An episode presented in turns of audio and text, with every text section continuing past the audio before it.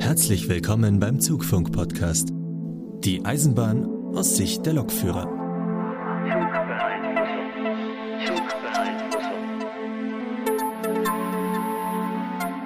Genau, herzlich willkommen zur Zugfunkfolge 35. Mit dabei natürlich der Markus. Hallo Leute. Und der Sebastian. Mahlzeit. Und wir melden uns heute wieder von äh, unseren häuslichen Umgebungen weil wir stehen alle unter Quarantäne. Ja, nicht so ganz.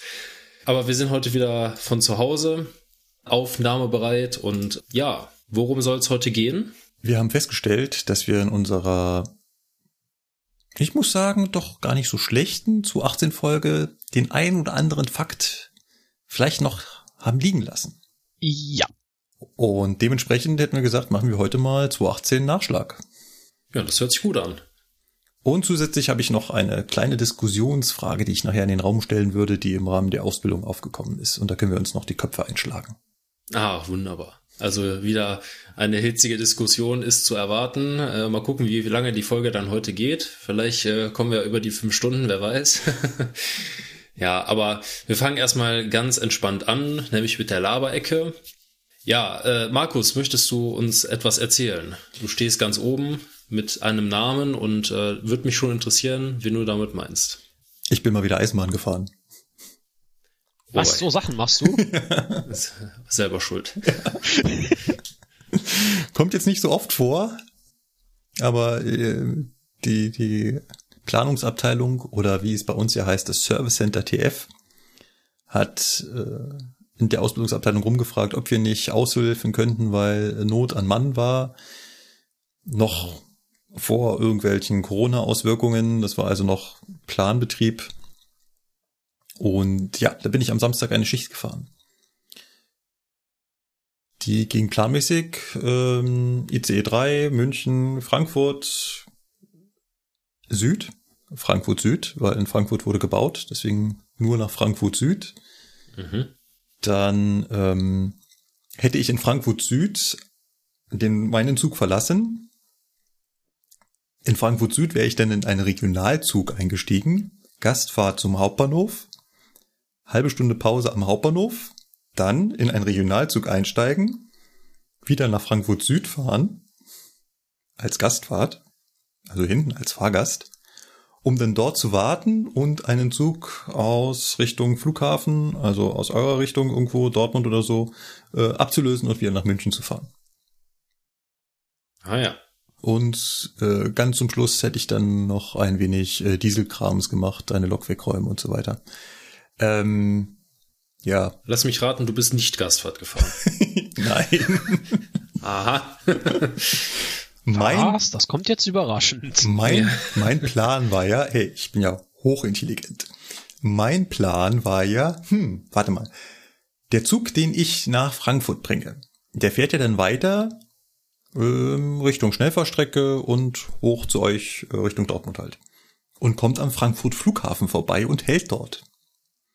Den Zug, den ich zurückbringe, also von Norden wieder zurück nach München, der hält auch am Frankfurt Flughafen. Na dann, chill ich doch am Flughafen rum, anstatt irgendwie Frankfurt Hauptbahnhof, wo ich auch noch erst extra mit dem Regionalzug hinfahren müsste. Ob das so die, Alter, die beste Alternative war, am Flughafen rumzuhängen? Ja, ja, ich hatte, ich hatte vor, mich mal wieder äh, im Edelamerikaner rumzutreiben.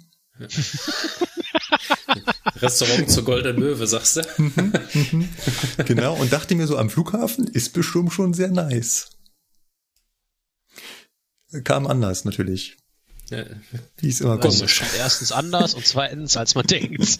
Ja, und zwar ähm, auf halber Strecke zwischen Nürnberg und Würzburg wird man in die LZB aufgenommen. Eigentlich ganz cool. So eine mini kurzes Stückchen LZB. zwischen Neustadt und Iphofen oder wie ich es auch gerne nenne, IP-Hofen.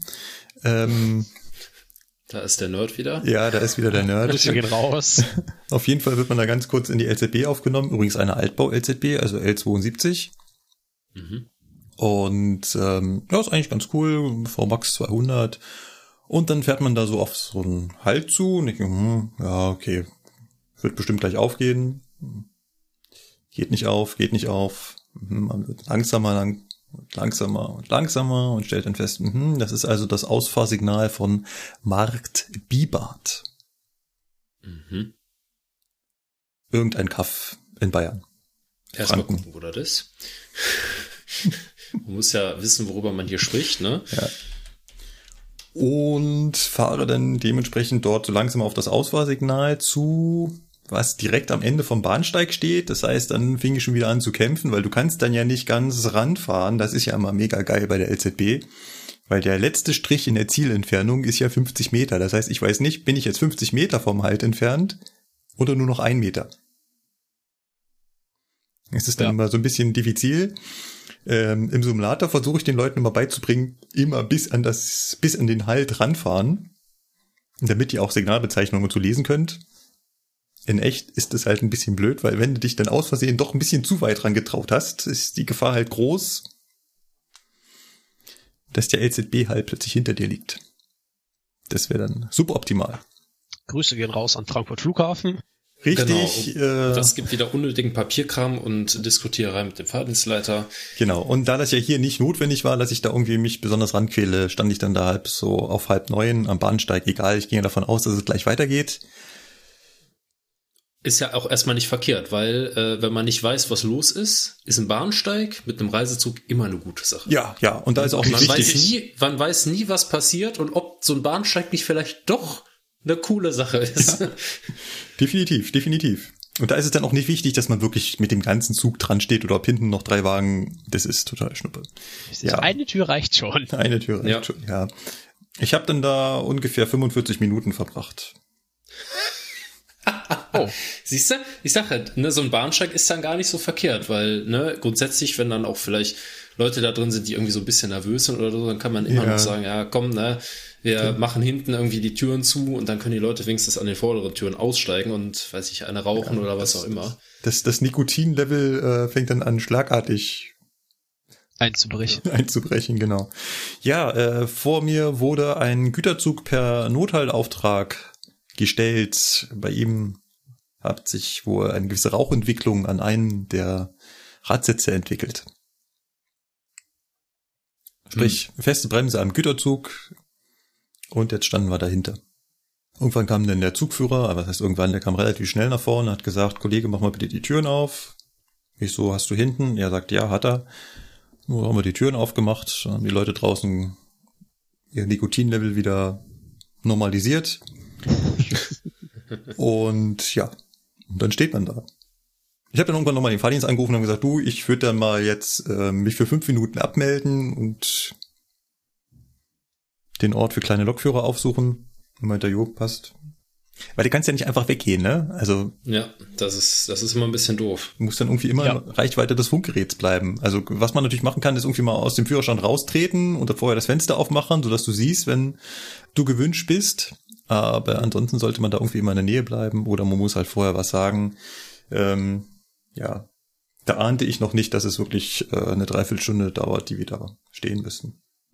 Also ihr habt euch ja gewünscht, ich soll mehr erzählen, ähm, was uns da draußen so viel Störungen äh, ereilen. Das war eine davon. Im Endeffekt eigentlich total harmlos. Man denkt immer nicht, dass äh, so eine feste Bremse dann gleich den Verkehr so lange auf, aufhält. Aber ähm, wenn man dann so allein an dem Güterzug ist, ist natürlich so eine feste Bremse auch erstmal richtig dämlich. Äh, ja. Du musst ja dann da raus und mitten auf der Strecke raus ist auch ziemlich ätzend. Da musst du auf jeden Fall das Gegengleis erstmal sperren. Das heißt, ich kann, also der Fahrdienst kann nicht einfach am zweiten Gleis irgendwie Züge vorbeischicken. Weil das würde ja dann die Menschen da draußen gefährden. Und dann muss man natürlich irgendwo suchen, wo ist die feste Bremse jetzt genau? Kann man sie wieder lösen? Und so weiter. Also, hm. das war dann nicht so einfach. Ja, Also noch eine Dreiviertelstunde ähm, sind wir denn da äh, wieder weitergekommen und da meint der Fahrdienst auch schon so, ja, das ist hier alles mit ähm, Gegengleisfahren und so, weil jetzt standen natürlich Güterzüge vor mir. Ja. Und jetzt wäre es natürlich die Idee gewesen, den schnellen ICE, sprich mich, da so auf der Überholspur dran vorbeizulassen. Blinker links, Attacke. Tschö. Richtig, richtig. die Hoffnung hatte mir da erstmal genommen, aber wir haben es dann trotzdem gemacht. Das äh, war schon sehr cool. Ist auch ein Stückchen eine, eine Herausforderung immer. Dieses Gegengleisfahren, das war dann Gegengleisfahren in der LZB, während dann die Entlassungsverfahren auch im Gegengleis war und gleichzeitig wieder rüber. Also ja, man muss noch ein bisschen was erleben, ne? Ja, also sagen wir mal so. Gegengleisfahren in der LZB ist ja so das Beste, was du machen kannst. Das ist, das ist richtig, das ist simpel, richtig. Ne? Aber wenn dann gleichzeitig noch um Ende verfahren ist, sagen ja. wir mal so, ich bin nicht VMAX gefahren. Ich finde, das ist auch an der Stelle dann immer nicht notwendig zu sagen, okay, jetzt konzentriere ich mich lieber auf das Betriebliche, anstatt mich hier äh, unbedingt an die Höchstgeschwindigkeit ranzutasten. Ja. Und dann kam noch ein Anruf. Das Blöde war nämlich, ich hatte in meinem Zug einen Gastfahrer, also einen TF, für einen Gegenzug.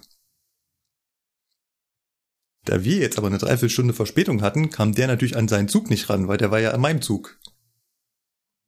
Ja, gut. ist halt blöd. Ne? Jetzt hätte quasi sein Zug in Würzburg irgendwie eine halbe Stunde stehen müssen, bis ich dann auch endlich mal dahin gekommen bin und seinen Lokführer dahin bringen kann. Hm. Was macht man natürlich? Fand ich gar nicht schlechte Idee. Der Kollege, der eigentlich hätte in Würzburg abgelöst werden sollen, ist einfach den Zug weitergefahren, mir entgegen. Und dann haben wir uns auf freier Strecke irgendwo, äh, ne, auf freier Strecke, also mitten auf der Strecke in einem Bahnhof getroffen. Zwei ICEs halten in einer kleinen klitschen Regiobahnhof, Spitze an Spitze.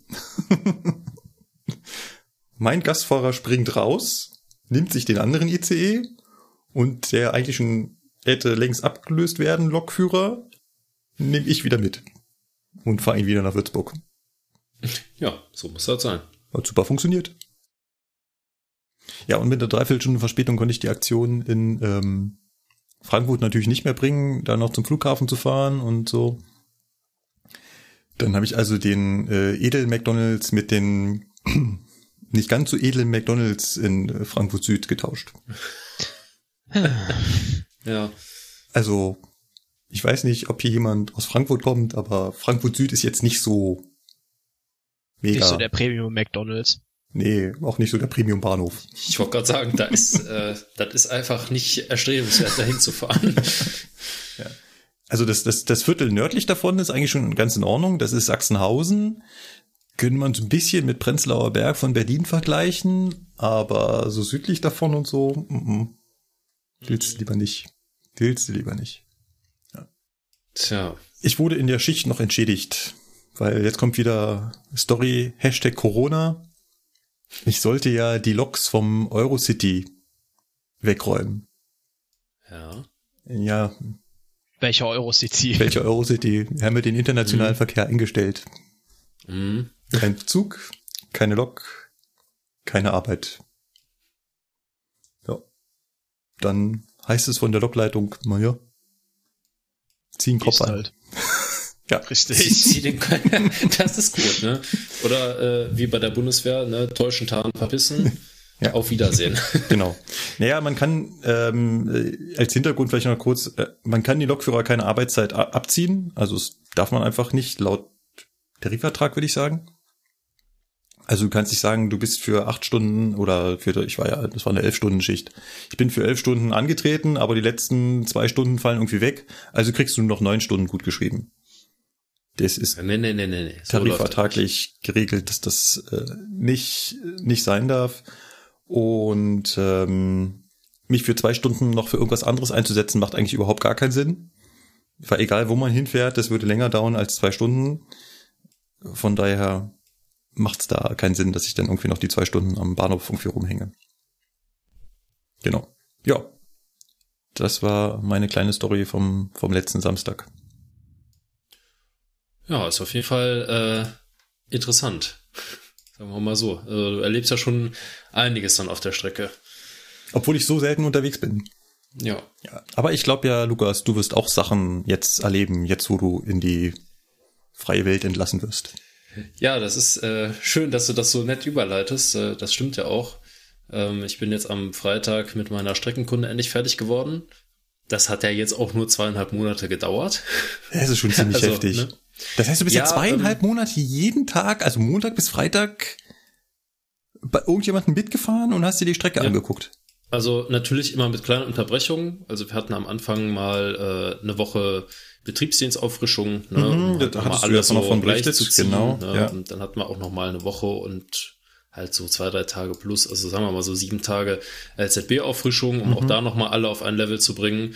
Dann hatte ich auch noch mal zwei Wochen Urlaub. Also sagen wir mal anderthalb, knapp zwei Monate waren das jetzt schon, die ich jeden Tag, fünf Tage die Woche irgendwo hingefahren bin mit irgendeinem Zug und irgendwo stand in irgendeinem Bahnhof, wo ich irgendeinen Lokführer fragen musste, nimmst du mich bitte von da bis da mit? Ich muss hier Streckenkunde fahren und so. Ja, Also äh, so ist das. nimmst du mich bitte mit? Funktioniert natürlich nicht ganz so, weil du hast ja auch schon Papiere dafür. Also Ja, sicher, aber nicht äh, A38, aber sowas in der Art halt. genau. Aber grundsätzlich, ich habe es halt immer so gehandhabt, also wenn ich mit einem mit einem von unseren Zügen äh, Streckenkunde gefahren bin, dann äh, habe ich mich vorher meistens angekündigt. Dann äh, habe ich halt gefragt auf der Lokleitung, äh, ist das Kölner Personal oder wer wer macht das, ne? Und ähm, dann habe ich mich meistens schon vorher übers übers Telefon angekündigt, weil ich das halt nicht wollte, dass ich die Kollegen so überrasche. Ne, wenn du dann am Ja. Bahnsteig stehst, Ja, ist rechnest, cool. der, der Lokführer rechnet nicht damit und auf einmal Ja. klopft's dann und dann steht Ja. dann einer, der will da Streckenkunde fahren. Ja.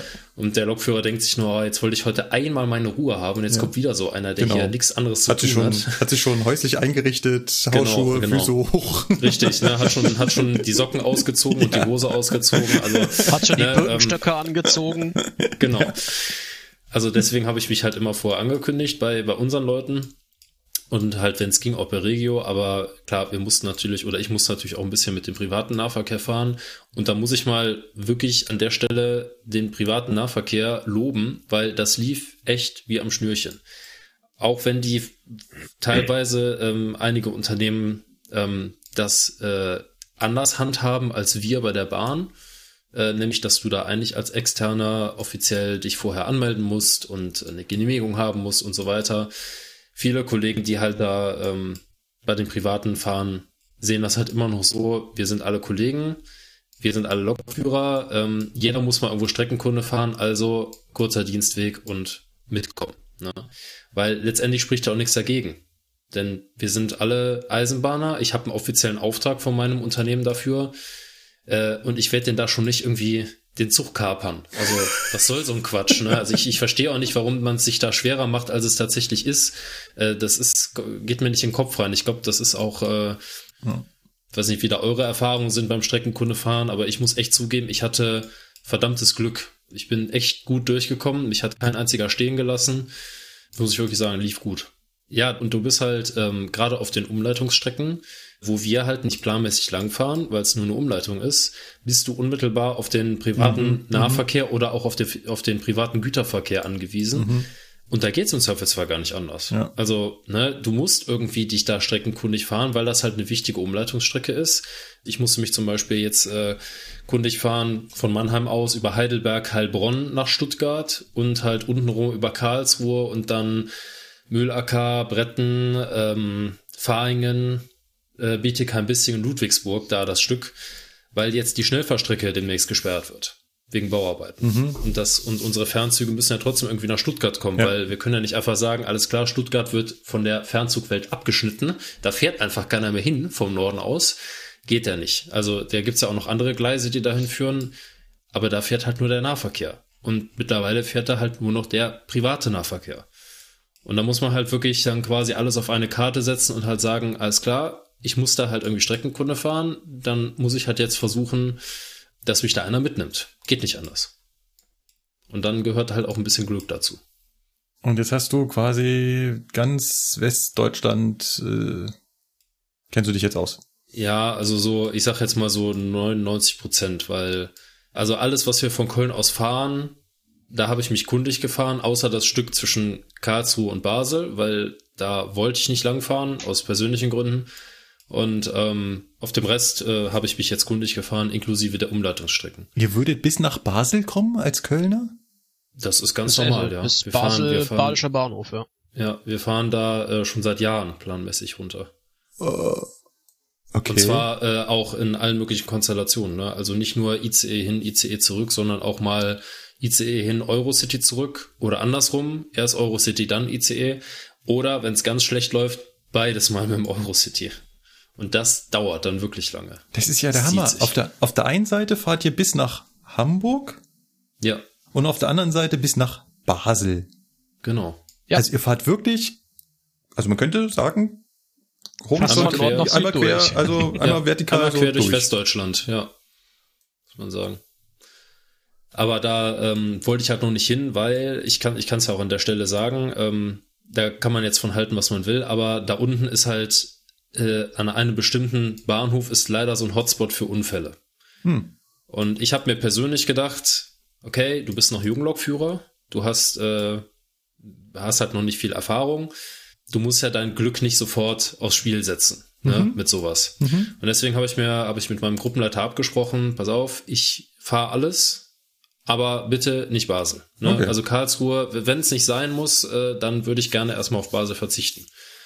Ja, aber ich habe mir halt auch gedacht, mit dem Rest bin ich erstmal ganz gut bedient. Definitiv. Also Und ähm, vor ja, allem, wenn man das alles mit einmal, also ich habe das ja auch so ziemlich unser Streckennetz in München alles mit einmal erfahren und ja. man hat dann das Gefühl, Also ich bin auch ganz, ja, man ist voll, oder? Ja, und ich bin auch ganz ehrlich, ähm, das ist halt, es gibt bei der Bahn halt äh, eine Regelung, wie lange so eine Streckenkunde gilt. Oder wie lange man offiziell auf einer Streckenkunde ist, äh, auf einer Strecke kundig ist. Nach erster Verb Ähm, ein Jahr. Nee, Nach ich erst meine, es sind nur sechs Jahr. Monate. Ja, Nach erster Verb sechs Monate. richtig. Du musst innerhalb der ersten sechs Monate nach deinem Ersterwerb, also für, für meinen Fall jetzt, ich muss auf allen den Strecken, die ich jetzt gefahren bin, Ach, dann war den das so rum. zwei dass, Monaten, Dass es sonst ein Jahr war und sonst. Genau. Ah, ja, Richtig. Jetzt. Richtig. Und ich muss auf allen Strecken, die ich jetzt gefahren bin in den zwei Monaten, muss ich innerhalb der nächsten sechs Monate mindestens einmal gefahren sein, Mhm. damit es ab dann zwölf Monate sind. Äh, mal kurz Frage. Habt ihr auch die, die Strecke zwischen, zwischen Fulda und Würzburg? Also die, die, die, Nö. nee. Also das ist offiziell nicht mehr Bereich Fernverkehr Okay. Köln. Ähm, es gibt zwar einige, die da kundig sind und es gibt auch einige, die da ähm, auch öfter mal hinfahren, weil sie einfach da streckenkundig sind und dann werden halt Mhm. Das die erhalten. Schichten dahin so gebaut, aber es gehört nicht zur normalen, zum normalen Arbeitsumfang vom Fernverkehr Köln, Ja. da die Strecke zu befahren. Wie fahren denn eigentlich, äh, ich bin ja super neugierig, wie fahren denn Mhm. eigentlich die, die, äh, die IC2 von euch aus? Äh, von Köln aus. Ja. Also die fahren auf der Dresdner Linie, also die fahren von, von Köln über Wuppertal, Hagen, Hamm, Hannover bis nach äh, Magdeburg, Dresden, Leipzig. Ah, Und die fahren auf der Linie hoch nach Norddeich, also zwischen Koblenz und Norddeich. Ah, okay. Einzelne Leistungen. also die fahren Das quasi. war es eigentlich ja. auch schon. Also mehr fahren wir momentan damit nicht in der Region. Äh, und äh, die zweite Dosto-Hochburg im Fernverkehr ist ja da Raum Karlsruhe. Ne? Oder Karlsruhe-Stuttgart da. Ja, ja, ja, ja. Aber ja. das ist wiederum auch nicht äh, Fernverkehr Köln, weil ähm, Ja. das ist ja wieder eine ganz andere, ist ja wieder ein ganz anderes Fahrzeug durch die Lok. Genau, genau. Ja, ja, ja. Ja, gut. Ne? Also das zum Thema Streckenkunde ist jetzt endlich abgehakt äh, seit Freitag und äh, ja, ab Dienstag habe ich dann meine erste Schicht. Weißt du schon, wo es hingeht? Ja, es äh, ist, also ich werde viel sehen äh, in dieser Schicht. Es geht nämlich einmal von Köln Hauptbahnhof mit äh, einer Drehfahrt nach ähm, Köln-Bonn Flughafen und dann von Köln-Bonn Flughafen nach Hamm und dann von Hamm nach Bad Godesberg und dann von Bad Godesberg wieder zurück nach Köln. Das klingt also jetzt nicht. viel sehe ich, nee, das ist so, das ist so ein bisschen, Das ist ja quasi Haus- und So- Hofrunde. So. ja, das ist so eine Einmal. Anfängertour. Ja, es ist quasi so eine Anfängertour, ne? Also einmal Hamm, äh, Godesberg und wieder Köln. Das ist so, ja, ne? ich fahre auch nur ICE 2 in der ganzen Schicht, nichts anderes. Ist aber zum Einstieg gut. Also ne, da hat man Zeit, da hat man seine Ruhe und äh, ja, ist eine entspannte Schicht. Geht zwar um 6 Uhr und ein paar zerquetsche los, aber wo du das gerade entspannt. Wo du das gerade sagst mit ICE 2, äh, ich und ein Kollege, ach das genau, das war der, den ich hier auf der Schicht dabei hatte, haben wir wieder festgestellt, dass es unheimlich unterschiedlich ist, je nach deiner Einsatzstelle, wo du in Deutschland bist, was für Fahrzeuge du so gewohnt bist zu bewegen. Weil er saß dann nämlich bei mir auf dem 403 und hat gesagt, boah, wie lange ich schon kein 403 mehr gefahren bin. Wo ich sagte, ich habe ja. das Gefühl, ich fahre nichts anderes.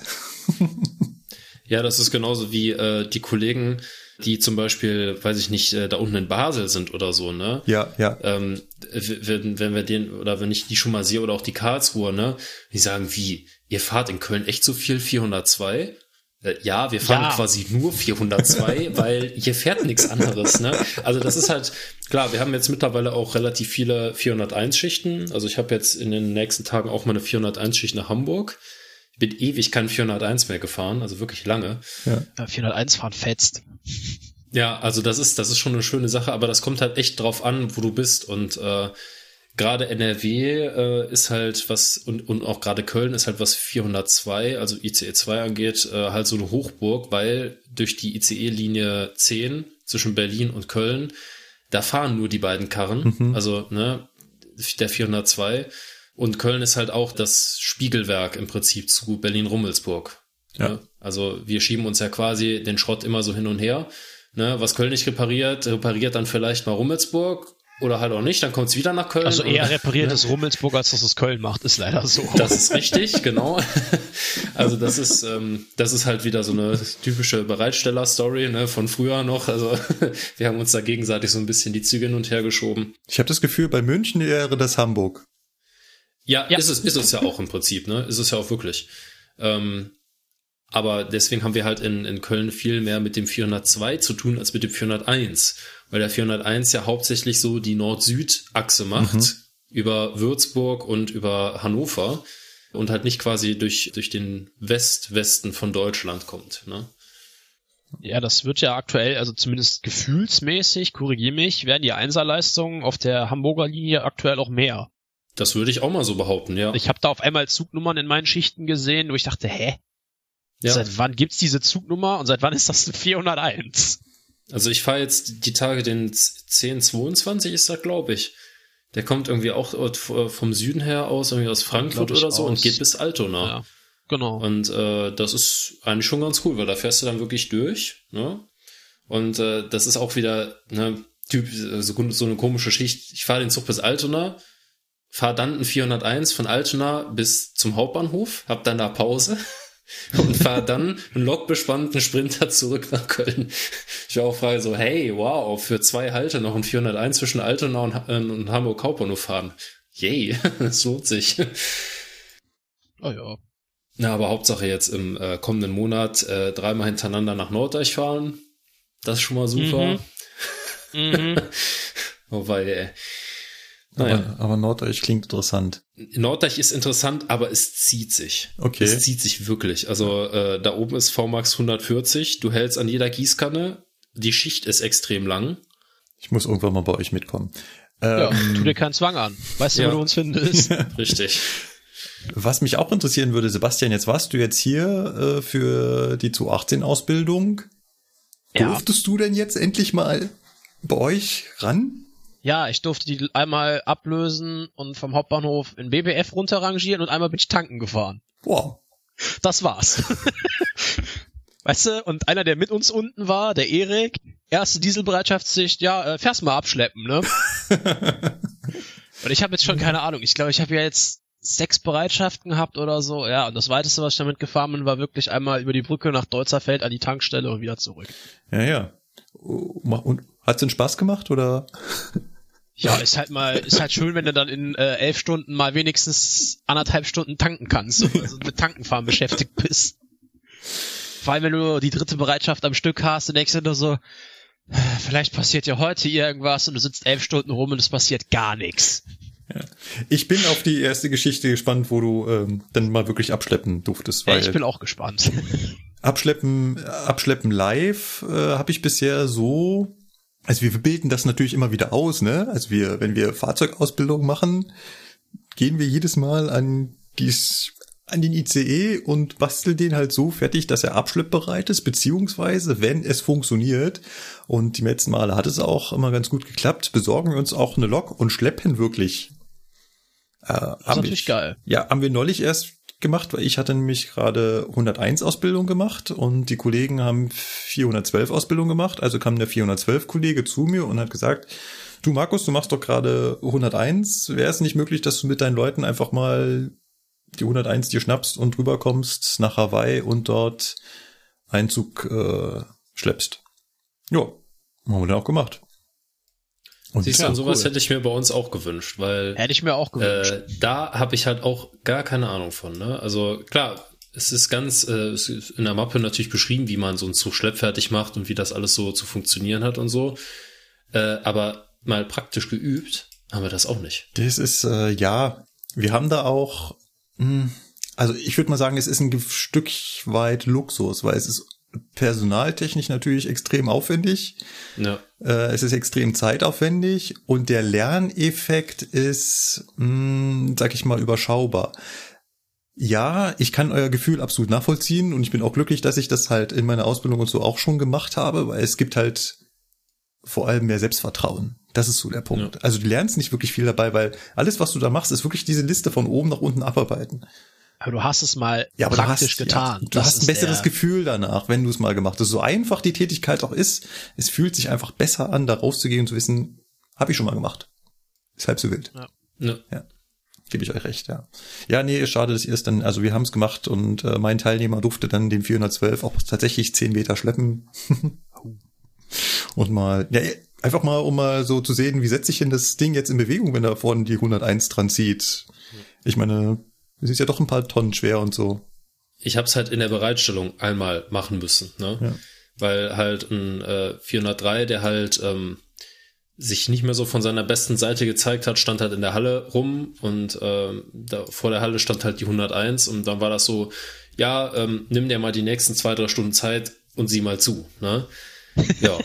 Und dann habe ich das halt auch so gemacht. Ne? Ich hatte noch einen Kollegen dabei und wir haben das halt echt Schritt für Schritt abgearbeitet und alles gemacht, um mit Anhängen, mit Bremsprobe, mit Wagenliste, mit Bremszettel, mit allem drum und dran, alles fertig gemacht und äh, ja, das war quasi so die Übung. Aber ähm, wenn ich das jetzt auf der Strecke machen müsste, da ist natürlich ein ganz anderer Druck. Ne? Da sitzen im Zweifelsfall noch Fahrgäste drin. Ja, ähm, ja. Sommer, 30 Grad, der Zug hat Schleifleistenbruch, keine Klimaanlage mehr. Ne? Du kommst da mit dem Bergepanzern an. Ja, und dann mach mal. Ne? Ja, mhm. aber wir sagen immer, wenn du abschleppen musst, hast du Zeit. Ja, sicher, ne? Musst du ja auch haben. Weil, also, dass die Fahrgäste noch dabei sind, ist höchst unwahrscheinlich. Die sollten vorher weg sein. Und dann Im ist Idealfall, das, ja. genau, und dann ist es halt keine Tätigkeit mehr, wo es darauf ankommt, jetzt äh, zack, zack, zack, zack, zack, die Tätigkeiten, ja. sondern du nimmst die Liste raus und arbeitest das zu zweit, Schritt für Schritt ab. Und wenn du dir an einer Stelle nicht sicher bist, dann machst du es halt nochmal, weil da kommt es echt nicht mehr auf die zwei, drei, zehn Minuten an. Die Strecke ist eh dicht, es ist eh alles umgeleitet. Hm. Von daher. Ja, sicher. Ähm, also es ist, ich kenne es halt nur, es ist halt auch schon anders gekommen, ne, dass äh, kurz vor Köln halt ein Zug liegen geblieben ist und der halt mit Fahrgästen noch ja. an den Bahnsteig geschleppt ja. wurde. Ne? Ja. Und da ist dann natürlich schon so ein bisschen Stress. Ja, das, das, also. das Thema Fahrgäste evakuieren hatten wir ja schon mal, dass das auch gewissen äh, Beschränkungen unterliegt und Schwierigkeiten und äh, ja, gut. Wollen wir genau. einen Haken an die Laberecke machen und äh, genau, würde ich auch sagen. Und uns zur Abwechslung mal, mal ein bisschen aufregen. Genau, kommen wir mal zum Aufreger der Woche und äh, Sebastian, Frage. Ja. Was hat dich aufgeregt? ich muss feststellen, die Leute haben alle Lack gesoffen. Ich weiß zwar nicht wie viel, aber die haben alle Lack gesoffen. Nein, nein. Wahrscheinlich also, im ausreichenden Maße. Nicht, nicht Lack, Bleiche. Man Bleiche, trinkt heutzutage ja, Bleiche. Man trinkt Bleiche, ist das der neue Scheiß? Entschuldigung, habe ich nicht mitbekommen, den Trend. Ja, hilft gegen ähm, alles. Musst du mal, musst du mal googeln. Ist das unheimliche. Äh, werde ich, werd ich nachher mal tun. Ja. ja, keine Ahnung. Was, was ist mit die Leute los? Ich meine, Corona hin oder her, aber warst schon mal einkaufen in den letzten Tagen? Das, ja. Ist, ja, das ist ja geisteskrank. Ja, ich war Donnerstagmorgen einkaufen, donnerstags morgens einkaufen, ja. Ich stand um 8 Uhr beim Hit vor der Tür, die Tür war noch zu und mit mir standen gefühlt 100 andere Leute da, die schon an der Tür gekratzt haben, ne? wie aus The Walking Dead, ne? so lass mich hier rein. Ne? Ich mir dachte so, hey, entspannt bleiben, so ja. Wie Markus äh, Kater vor der Tür. ja, ja, genau. so nach dem Nimm Motto. Klopapier. Ja. Das ist ja auch ein, ähm, ein schönes Experiment. Wie schafft man es, bei gleicher Nachfrage und bei gleichem Angebot ein, äh, einen Mangel zu erzeugen? Also eine, Künstliche Verknappung. ja, eine künstliche Verknappung, genau. Ja. Ja, Genau. das muss man sich einfach mal überlegen. Weißt wir haben überhaupt gar keinen Notstand an Lebensmitteln oder so, weil die Leute denken, scheiße, ab morgen gibt es nie wieder was zu essen, ja? Und vor allem keine Knappheit Hey, an hallo? Klopapier. Ja. Das fand ich eh. Ich frage mich das immer noch, ne? Warum eigentlich Klopapier? Nein, das ist Warum warte, nicht, äh, weiß ich nicht, Das ist irgendwas egal. anderes wie, äh, So, ne? äh, äh, Lukas, das ist total egal, weil das ist ein rein psychologischer Effekt. Leute haben an, also einzelne Leute haben angefangen, Klopapier zu horten. Und dann entsteht Ja. dieser Effekt, dass, hm, warte mal, es ist ja wenig Klopapier da, dann nehme ich mal schnell auch noch was mit. Ach so, okay, das hat sich aufgeschaukelt. Und das schaukelt sich auf, ohne dass irgendjemand mal rational drüber nachdenkt. Ja, ich habe mich das echt gefragt, warum eigentlich Klo warum kaufen die Leute unbedingt Klopapier? Ja. Warum nicht irgendwas anderes wie Seife oder äh, Shampoo oder was weiß ich, ne? Genau. Äh, Warum Seife ist im DM aber auch komplett ausverkauft. Mach dir, kein- brauchst keinen Kopf machen. Ach so, okay. Seife kriegst du auch nicht. Katastrophe. Ja, aber Aber, aber, aber nur die Flüssigseife ist leer. Kernseife geht noch. Kernseife ist doof, die will keiner. Scheinbar. Ja, das ist ja, das Okay. ist, ja. Äh, ähm, Sebastian, hast du denn mittlerweile Klopapier gefunden? Nein. Immer noch nicht. Also ich meine, ich habe Gott sei Dank meine Eltern angehauen. Die sagt, ich sagte, ey, habt ihr noch irgendwie eine Packung über oder so? Und meine Eltern haben immer relativ viel Vorrat im Keller, auch schon vor Corona, ne? Ja, die haben jetzt da noch eine, eine Packung an, abgetreten, ne? Aber ey, Ah, das ist echt schlimm. das ist. Ich habe schon zu meiner Freundin gesagt, ne, ich sag, hab zu ihr gesagt, ich will eigentlich gar nicht hamstern, aber wenn es das nächste Mal Scheißhauspapier kau gibt, dann kaufe Ja. ich auch drei Ja, Packungen, weil wer weiß, wann ich dank diesen Idioten das nächste Mal an Klopapier komme. Ja, das ist ja genau den Effekt, den ich gerade meine. Sobald irgendeiner angefangen hat, viel Klopapier zu kaufen, ist der Rest an die Kettenreaktion. Das ist Ja. Wahnsinn. Das ist komplett bescheuert eigentlich. Eigentlich will ich da gar nicht mitmachen, Und dann aber fangen selbst die Leute an, Klopapier zu hamstern, die eigentlich sagen, brauche ich gar nicht. ja. Das ist ja echt eine künstliche Verknappung. auch bei, mei- bei mir im Rewe. Nudeln? Was, was, was Nudeln, Junge? Nix Nudeln. Das ist, das ist aber bei mir auch so gewesen. Aber witzigerweise, äh, nur so die, äh, so, nur so Tagliatelle und äh, Spaghetti waren ausverkauft, ne? Ja, die ja, ganze so andere Kram. oder so. Nee, Nee, nee, das, das, ja. das ist Ja. der Deutsche nicht. Ja, wo, wo ich mir mal denke, ey, das ist irgendwo alles dasselbe, ne? Es ist nur eine, anders geformt. Also im Zweifelsfall nehme ich halt was anderes, ja? Dann gibt's halt eben keine Spaghetti Bolognese, sondern da gibt's halt, keine Ahnung, äh, Spiralnudeln mit Bolognese-Soße oder so. Aber hm, Ja, ach, keine Ahnung. Da ist denen allen wieder der Mond zu neu, keine Ahnung. Die drehen alle komplett am Rad. Anders kann ich mir das nicht erklären. Ja, ja, definitiv. Aber äh, wo wir jetzt gerade schon bei dem Thema sind, also ich dachte ja eigentlich, wir schaffen eine Corona-freie Podcast-Folge, aber Das ist ja kaum möglich quasi. die, Le die Leute sind, glaube ich, neugierig darauf, wie sich denn jetzt die aktuellen Lebensumstände so bei uns Eisenbahnern auswirken. Bisher Business as usual, ne? Zumindest Genau. im Fernverkehr. Das ist äh, Also das, das kann ja. man wirklich so sagen, weil äh, bisher fährt der Fernverkehr nach seinem ganz normalen Fahrplan. Als nee, nee, nee, wir lassen schon, nee, nee, wir lassen schon einzelne Züge ausfallen. Ist das jetzt Echt? Ja, mittlerweile so? ja, ja. Ja. Also jetzt vergangene Woche habe ich davon gar nichts gemerkt. Also Also ich habe hier elf Züge, die nee, zwölf Züge, die allein nur äh, im Gebiet von Bayern ausfallen. Also Fernverkehrszüge. okay. Ja. ICE Das ist vielleicht jetzt 1706, ICE 1707, IC 1987, 2082, 2083, 2084, 2085, 1206, 1207. Okay. 82, 83, ist das nicht hier der Allgäu IC? Äh, ja, doch, doch, doch, ja, ja, doch, du hast recht, ja, das du hast recht. Das ist der, das ist der, ähm, der Cookie-Dent, genau. Genau. Ja. Also wa- was, was, was halt so Lebensumstände der Eisenbahner betrifft, äh, Meine Freundin arbeitet ja auch bei, der, bei einer Eisenbahnfirma. Die muss auch weiter ganz normal arbeiten gehen. Kein Homeoffice, obwohl es theoretisch technisch wahrscheinlich machbar wäre.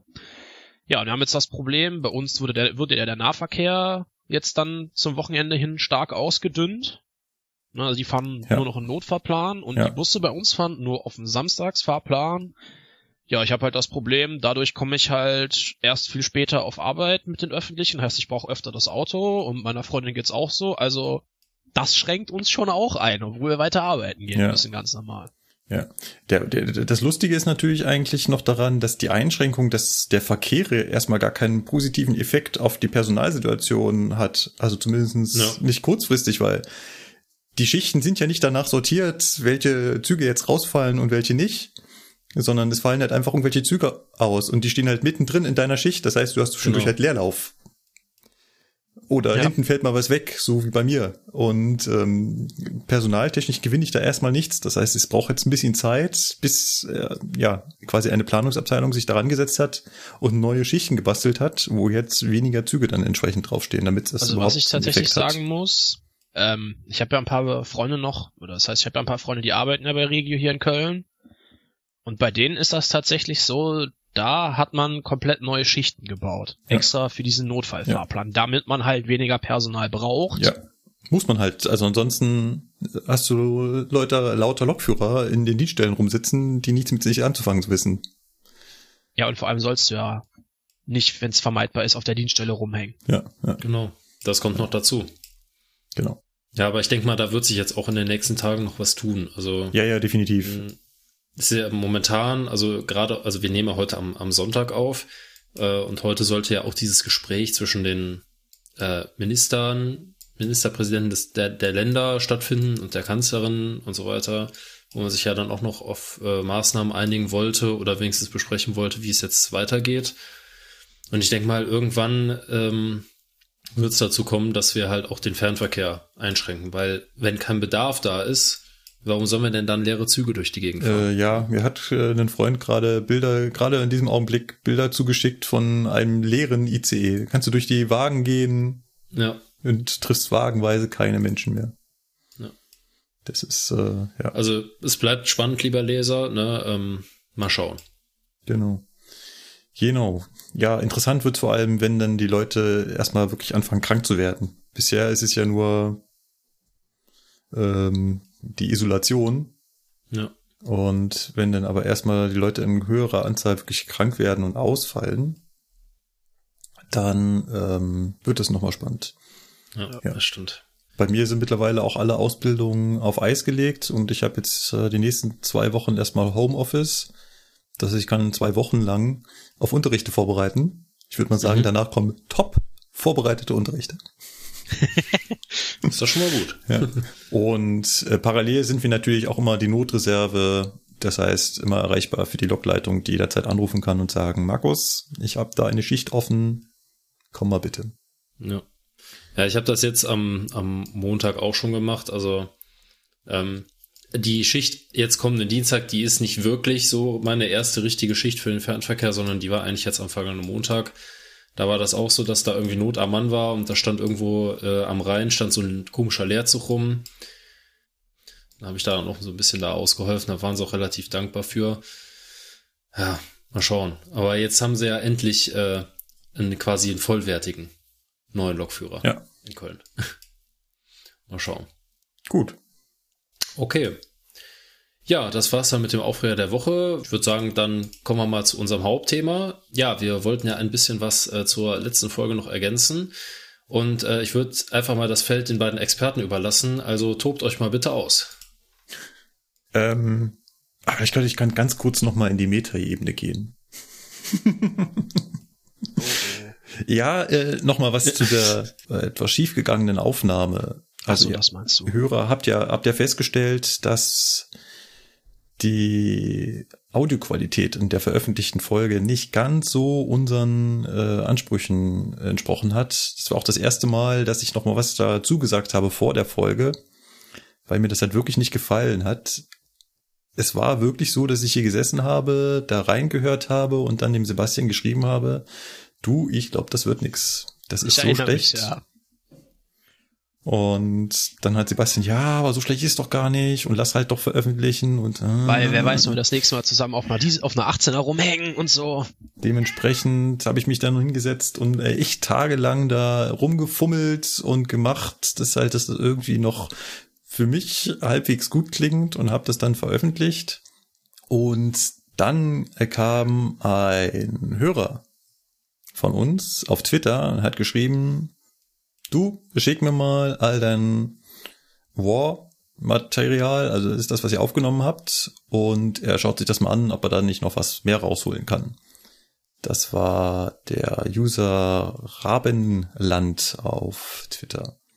Und er hat das tatsächlich durchgezogen und hat, wie ich gehört habe, doch ein bisschen was besser machen können als ich. Ja, schon gut geworden. Ja. Auf jeden Und Fall, das äh, haben wir dann nochmal äh, nachgereicht. Es ist halt, okay, es war von mir gänzlich blauäugig, mich da einfach hinzusetzen und zu sagen, hey, komm, neue Mikros, ran an das Teil, reingesprochen, was soll schiefgehen? Ich hätte es vielleicht vorher mal ausprobieren sollen. Also zumindest unter, unter Live-Bedingungen ausprobieren sollen. Ist ja nicht so, dass ich es nicht vorher schon mal ausprobiert hätte, aber halt nicht, man sitzt zu zweit nebeneinander mit Hintergrundgeräuschen. Und ähm, ja, dann äh, war das da etwas schwierig. Und es wird in Kürze, ich hoffe im April, noch eine weitere Sonderfolge geben, wo ich auch die Mikros wieder eingesetzt habe, also auch wieder eine Außenaufnahme und die ist mir diesmal gelungen. Da stimmt die Audioqualität. Aber auch da habe ich festgestellt, es ist gar nicht so einfach, auf der einen Seite zu podcasten, also selber zu sprechen und in dem Fall dann ein Interview zu führen, aber auch auf der Log sich halt auf das Thema zu konzentrieren, auf den Gesprächspartner zu konzentrieren und gleichzeitig aber auch noch die Technik im Blick zu haben. Und zu gucken, ist das alles richtig ausgesteuert? Sind die Mikros da, wo sie hingehören? Klappert nicht irgendwo ein Kabel gegen? Es ist äh, echt nicht trivial. Ich glaube, es ist echt gut, wenn man das zu zweit machen würde, wenn man immer überall, wo man ist, zu zweit wäre und einer kümmert sich halt nur, der nimmt nicht dran teil, sondern das Einzige, was der macht, ist halt die Technik im Blick zu behalten. Ja. Läuft die Aufnahme, sind die Mikros da, wo sie sind, äh, stößt irgendwas gegen das Mikro. Das ist immer so faszinierend, man hört das nicht. Auch hier in der Aufnahme habe ich das ganz oft, wenn ich mir das nachher anhöre, gesagt, ey, warte mal, da ist doch die ganze Zeit so ein Hintergrundgeräusch drauf. Warum habe ich das während der Aufnahme nicht gehört? Da hätte ich ja noch darauf hinweisen können. Also, während man spricht, merkt man das gar nicht. Aber wenn man dann so ruhig zuhört und ihr da draußen hört halt alle die ganze Zeit ruhig zu, ihr hört das. Das zur Metaebene. Ja, aber lasst uns jetzt mal äh, wieder äh, zur 218 kommen. Einige Hörer haben festgestellt, wir haben da eventuell noch was ausgelassen und haben Fragen gestellt. Zum Beispiel kam die Frage, vielleicht blöd, aber Gibt keine blöden Fragen. genau. Was bedeutet eigentlich dieser Strompfeil zwischen den beiden Frontscheiben auf der 218? Also man sieht das auf den Bildern immer sehr schön oder wenn ihr draußen noch die Gelegenheit eine zu sehen, vorne klebt so ein Blitz, der offensichtlich vor Strom warnt. Und denkt man sich doch, hm, ist doch eine Diesellok. Warum zum Teufel klebt da jetzt ein Blitz drauf? Habe ich am Anfang auch nicht verstanden. Ja klar, ne? Aber auch die Diesellok steht mal unter der Oberleitung. Und es gibt ja dann den, den Ranger, der da auf den Blechen rumturnt, um die Kabel zu stecken. Und für den ist das dann der Warnhinweis, so, ey Kollege, pass auf, da oben macht's klein, schwarz und hässlich. Also man muss immer bedenken, aus welcher Zeit auch die Lok kommt. Und ähm, damals war halt Oberleitung noch nicht so weit verbreitet und Standard, wie es heute ist. Ja, heute denkt darüber natürlich keiner mehr nach. Natürlich steht eine Lok höchstwahrscheinlich unter einer Oberleitung, weil wir haben halt fast überall Oberleitungen. Aber früher sind die halt sehr viel übers Land gekarrt, wo halt weit und breit nichts von Oberleitung zu sehen war. Und dann standen sie plötzlich im BW auf einem Gleis, wo dann halt mal eine Oberleitung war. Und dann sind die Leute halt trotzdem drauf rumgeturnt, wie sie halt immer überall drauf rumgeturnt sind. Richtig. Was früher auch kein Problem war, da hochzuklettern und oben zu wischen und mit dem Wischer und keine Ahnung was. Und deswegen hat man da einen Pfeil draufgeklebt, um auch dem Dieselführer, der halt Strom nicht gewohnt ist, darauf hinzuweisen. Achtung, womöglich ist über dir eine Fahrleitung. Dann haben wir noch eine E-Mail bekommen. Lasst mich mal kurz raussuchen, von wem sie war. Sie war vom Thorsten. Thorsten hat auf eine spezielle Diesellok hingewiesen, also auf eine spezielle 218, und zwar die 338. Denn tatsächlich gibt es noch einen Verein, der diese Lok hegt und pflegt und sie wieder einsatzfähig machen will. Und was ist das Besondere an dieser Lok? Sie hat einen Peel-Stick-Motor. Ah. Spreche ich das eigentlich richtig aus? Ich hoffe. Ja, Also ich kenne das so als Peelstick, ne? Ja. Also wenn, die wenn er anders ausgesprochen wird. Hm. Ja, immer her mit der Info. Ja, du weißt ja, Markus, Void-Getriebe, nicht Void-Getriebe. Ja, ja, gut, Ja, Void. Void mit Vogel F. Ne? gut, gut, dass du sagst. Auch da wurden wir äh, zurechtgewiesen. Ähm, es heißt Void. Wie? Ja, aber wer, wer sagt denn auch Void? Also tu mir mal einen Ich. Gefallen, ja? Ja, raus. das heißt Void-Getriebe. Gut. Ähm, ja, aber zurück zum Peelstick-Motor. Wie gesagt, die 218 338, sie lebt noch. Und der Verein Historische Eisenbahnfahrzeuge Lübeck e.V. sucht Unterstützer für die Wiederinbetriebnahme dieser Diesellok. Wir werden sie verlinken. Ähm, vielleicht interessiert euch das ja und ihr wollt euch eventuell engagieren. Gut. Jetzt können wir uns so richtig nochmal in die Themen reinschmeißen. Denn wir wurden gefragt, wie ist denn das jetzt eigentlich mit einer 218 Doppeltraktion? Das geht doch auch. Und da gibt's doch super viele komplizierte Themen, die man jetzt beachten müsste. Zum Beispiel, wie ist denn das jetzt mit der Zugheizung? Super spannendes Thema. Ja. Haben wir leider total außen vor gelassen. Gut, ich muss, ich muss gestehen, ich habe da auch in, in der Aufnahme gar nicht dran gedacht, weil Ich auch nicht. wir sind ja auch nie Doppeltraktion gefahren in der ganzen Zeit. Sollte ja einmal eine sein, war halt immer, immer nur eine, deswegen Ah, das stimmt, das ist blöd. nie dran gedacht. Okay, ähm, vielleicht müssen wir mal einen größeren, ein bisschen weiter ausholen. Was ist überhaupt Doppeltraktion? Ähm, zum einen habe ich bei Doppeltraktion immer die Frage der Steuerung. Das heißt, wie kommen denn die Befehle, die ich auf der einen Lok gebe, bei der anderen hinten an? Da würde ich jetzt mal, das würde ich mal ausklammern wollen. Weil das ist so ein breites Feld, da kann man sich mal noch, noch mal so richtig austoben, was da so viel Techniken gibt. Da können wir generell mal drüber sprechen, ne? Ja. Und so, Wir verweisen an dem Zeitpunkt auf eine künftige Folge. Ja, genau. Weil da kann man echt mal drüber sprechen, wie funktioniert eigentlich so das, das Steuern von Beleuchtung und, und so weiter, Ja, äh, ja. von diesem ganzen Kram, ne? Doppeltraktion, Steuerwagenbetrieb und so. Genau. Da kann man echt drüber sprechen, das ist wirklich ein interessantes Ja. Thema. Deswegen würde ich das an dieser Stelle mal ausklammern wollen. Aber die Zugsammelschiene, das heißt die zentrale Energieversorgung, wie funktioniert das allgemein? Zugheizung heißt ja, ich möchte gerne meine Wagen, die hinten dranhängen, mit Energie versorgen, mit elektrischer Energie, damit die heizen können, kühlen können, die dortige Elektronik betreiben, die Kaffeemaschine, Das Scheißhaus. das Scheißhaus. Genau. Ja. Wie wird es bei klassisch Lokwagen gemacht? Mit einer 1000 Volt Leitung, die durch den gesamten Zug geht, die man beim Kuppeln mit verbindet. Sie nennt sich ZS. Zugsammelschiene. Sammelschiene, das haben wir schon mal gesagt, ist eigentlich so ein Begriff aus der äh, Elektrik, ne? Ja, also es ist quasi wie so eine, wie so eine Hauptleitung, von der immer Abzweige abgehen Mhm. zu den jeweiligen Verbrauchern und sowas nennt man halt in der, in der Fachsprache, in der Elektrik nennt man das halt Sammelschiene und weil wir das halt im Zug haben, Zugsammelschiene. Richtig. Genau. So. Und die Spannung dafür muss ja irgendwo herkommen und die kommt natürlich aus der Lok. Bei einer E-Lok relativ einfach, nimmt den Strom natürlich eh schon aus der Oberleitung, packt den in die Trafo. Da sind halt die Wicklung drin, die dann zu den Antrieben geht und eine zusätzliche Sekundär- oder Ausgangswicklung ist halt die für die Zugsammelschiene. Genau. Und das, was da abgegriffen wird, wird dann einfach nach hinten weitergeleitet. Dementsprechend ist auf der Zugsammelschiene auch die gleiche Frequenz wie oben in der Oberleitung. 16,7 Hertz. Also Wechselstrom 16,7 Hertz mit 1000 Volt. Wobei die 1000 Volt, je nachdem, also klassisch ist es ja eine feste Übersetzung im Trafo. Das heißt, wenn ich jetzt äh, nicht äh, 15.000 Volt in der Oberleitung habe, sondern 16.000 Volt, dann habe ich entsprechend auch mehr in der Zugsammelschiene. Aber das ist halt in einem Bereich, ja. das können die Wagen ab, ohne Probleme. Das, man, man sagt da ja immer, ne, die Nennspannung ist halt 15.000 Volt Genau. und eben 1000 Volt auf der Zugsammelschiene. Das kann aber zwischen, sagen wir mal, zwischen 14 und 16 1000 Volt kann das irgendwo schwanken in der Genau. Oberleitung. Ne? Und dementsprechend schwankt natürlich auch die Zugsammelschiene. Da gibt's Obergrenzen und Untergrenzen. Also zum Beispiel die 101 würde bei 1200 Volt auf der Zugsammelschiene ausschalten, weil sie sagt, uh, Das ist jetzt da läuft zu was viel. nicht richtig. Genau. Genau. Ja. Soweit, so gut. Äh, natürlich ist das in der Realität, gerade bei moderneren Loks, dann nicht mehr ganz so einfach. Dann kommt dann noch ein Trenntrafo dazwischen, der isoliert. Oder ich habe tatsächlich noch eine Regelung, um die Zugsammelschienenspannung hoch und runter zu regeln. Wollen wir gar nicht drauf eingehen. Interessant wird jetzt natürlich bei einer zweiten Lok. Das heißt, ihr habt sicherlich draußen schon mal gesehen, dass auch Intercities mit 201 Loks unterwegs sind. Ganz oft sieht man vorne eine dran und hinten eine dran.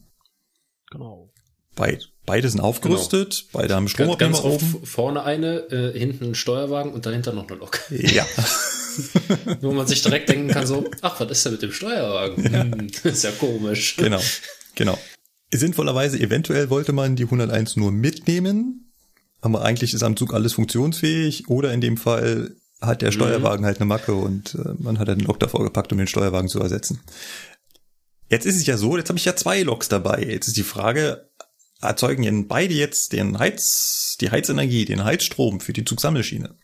Das würde gehen, macht aber zum Beispiel bei der 101 wenig Sinn, denn damit sie das machen könnte, müsste ich beide Loks sozusagen genau synchronisieren. Beide müssten exakt gleich viel in den Stromkreis der Zugsammelschiene einspeisen, also exakt dieselbe Spannung. Ansonsten würde immer der Strom aus einer Lok kommen und die andere hätte dann im Endeffekt nichts zu tun. Du müsstest ja vor allem auch sicherstellen, dass die äh, Phase dann auf der Leitung gleich ist, ne? Nee, genau das muss ich ja bei der E-Lok nicht. Guter Da Hinweis, musst du das nicht? denn Okay. die, die Phase kommt ja aus der Nee. Oberleitung. Genau. Ah ja, Damit ist die. Phase ja per Definition gleich. Aber gut, dass du es eingeworfen hast, Sebastian. Du hast natürlich nur so gespielt, als bist du da gerade nicht drauf gekommen, ähm, damit unsere Natürlich. Hörer den Gedankengang nachvollziehen können. Mhm. So, aber ich muss die Spannung defi- definitiv gleich halten. Ansonsten wird immer nur eine Lok belastet. Und wie gesagt, bei der 101 macht es halt nicht so viel Sinn, weil sie hat wenig Begrenzung in dem Heizstrom. Das heißt, egal was die Wagen ziehen, ich ziehe den Strom ja direkt aus der Oberleitung. Das heißt, mein begrenzender Faktor sind quasi nur mein Trafo und die Leitung. Das heißt, da macht es keinen Sinn, zwei Loks zu kombinieren, weil eine Lok bringt definitiv genug Heizleistung. Ja. Da habe ich also keinen begrenzenden Faktor. So. Deswegen Doppeltraktion 101, es heizt immer nur die führende Lok. Das ist gut, dass wir das mal sagen, weil das war mir so auch nicht bewusst. Du kannst, äh, also die beiden sind so intelligent, dass wenn die führende Lok feststellt, ihre Heizung ist defekt, dann sagt sie der hinteren Lok, heizt du mal, ich kann nicht, das funktioniert. Man kann das selber natürlich auch provozieren, Ja. aber im Regelfall heizt immer nur die besetzte Lok, da wo ich den Richtungsschalter verlegt habe. interessant. Und die andere interessiert, interessiert das überhaupt nicht. So, jetzt kommen wir aber zur Diesellok. Und hier haben wir den begrenzenden Faktor. Hier hängt die Heizleistung ja direkt an meinem Dieselmotor und an dem Heizgenerator, der da verbaut ist. Ihr erinnert euch, wir haben direkt davor gestanden. Richtig. Das heißt, wenn ich jetzt Heizleistung hinten im Wagen ziehe, nehme ich der Lok Fahrleistung weg. Das kennt eigentlich auch jeder, der ein Auto hat, ne? Sobald ich die Klimaanlage einschalte, ist das ein zusätzlicher Verbraucher, dieser Kompressor. Und der Motor, wenn das jetzt ein relativ kleines Auto ist, der zieht nicht mehr so gut, Ja. Richtig. weil er den Klimakompressor noch mit antreiben muss. Guter Vergleich, guter Vergleich. Ist, Genau. Kann man etwas, ja, kann man ungefähr vergleichen halt. Ja, genau. Exakt. So. Und jetzt wäre es ja eine super Idee, wenn ich sage, na hey, nehme ich doch eine zweite Lok mit, dann heizen ja beide, also können ja beide heizen und ich habe nicht mehr diesen begrenzenden Faktor. Weil dann hätte ich ja mehr Heizleistung, also zwei Motoren, ne, mehr Leistung, mehr Energie. Wie war das nochmal? Ich glaube, So. so. für die Heizung kannst du so rechnen gehen, so 4 bis 500 PS Motorleistung flöten, wenn wirklich maximale Abnahme der ZS-Leistung drauf ist. Weil da geht schon gut was weg. Im Prinzip kann man sich ja äh, herleiten, ähm, die Lok heizt maximal, was bringt sie, 400 Ampere, oder? Mm, ja. 400, Irgendwas 400 in dem- ein paar kaputte, meine ich. Warte, guck. Ja, rechnen wir mal mit 400 Ampere. Das mal ungefähr 1000 Volt. Das heißt 400 kW. 400 kW zieht sie also der Motorleistung ab. Wie war das wenn PS? sie jetzt 400 400 mal 1,6? Ja, also vier- 550 sogar, wenn sie 400 kW zieht. Und wenn wir bei äh, den Kilowatt bleiben, der Motor hat eine Gesamtleistung an Kilowatt von irgendwas um die 2000, ne? Kommt jetzt wieder auf den jeweiligen Motor an. Ja, sag mal, sag mal eine Zahl. PS weiß ich ungefähr, aber die KW, warte, ich guck schnell nach. So, der TB11 hat 1986 kW und der MTU 4000 hat 2000 kW. So. Und von diesen 2000 kW nehme ich dann 400 kW weg. Ist schon ein bisschen was, ja. Ist schon ein bisschen was. Definitiv. Und das geht mir halt an Fahrleistung verloren. So.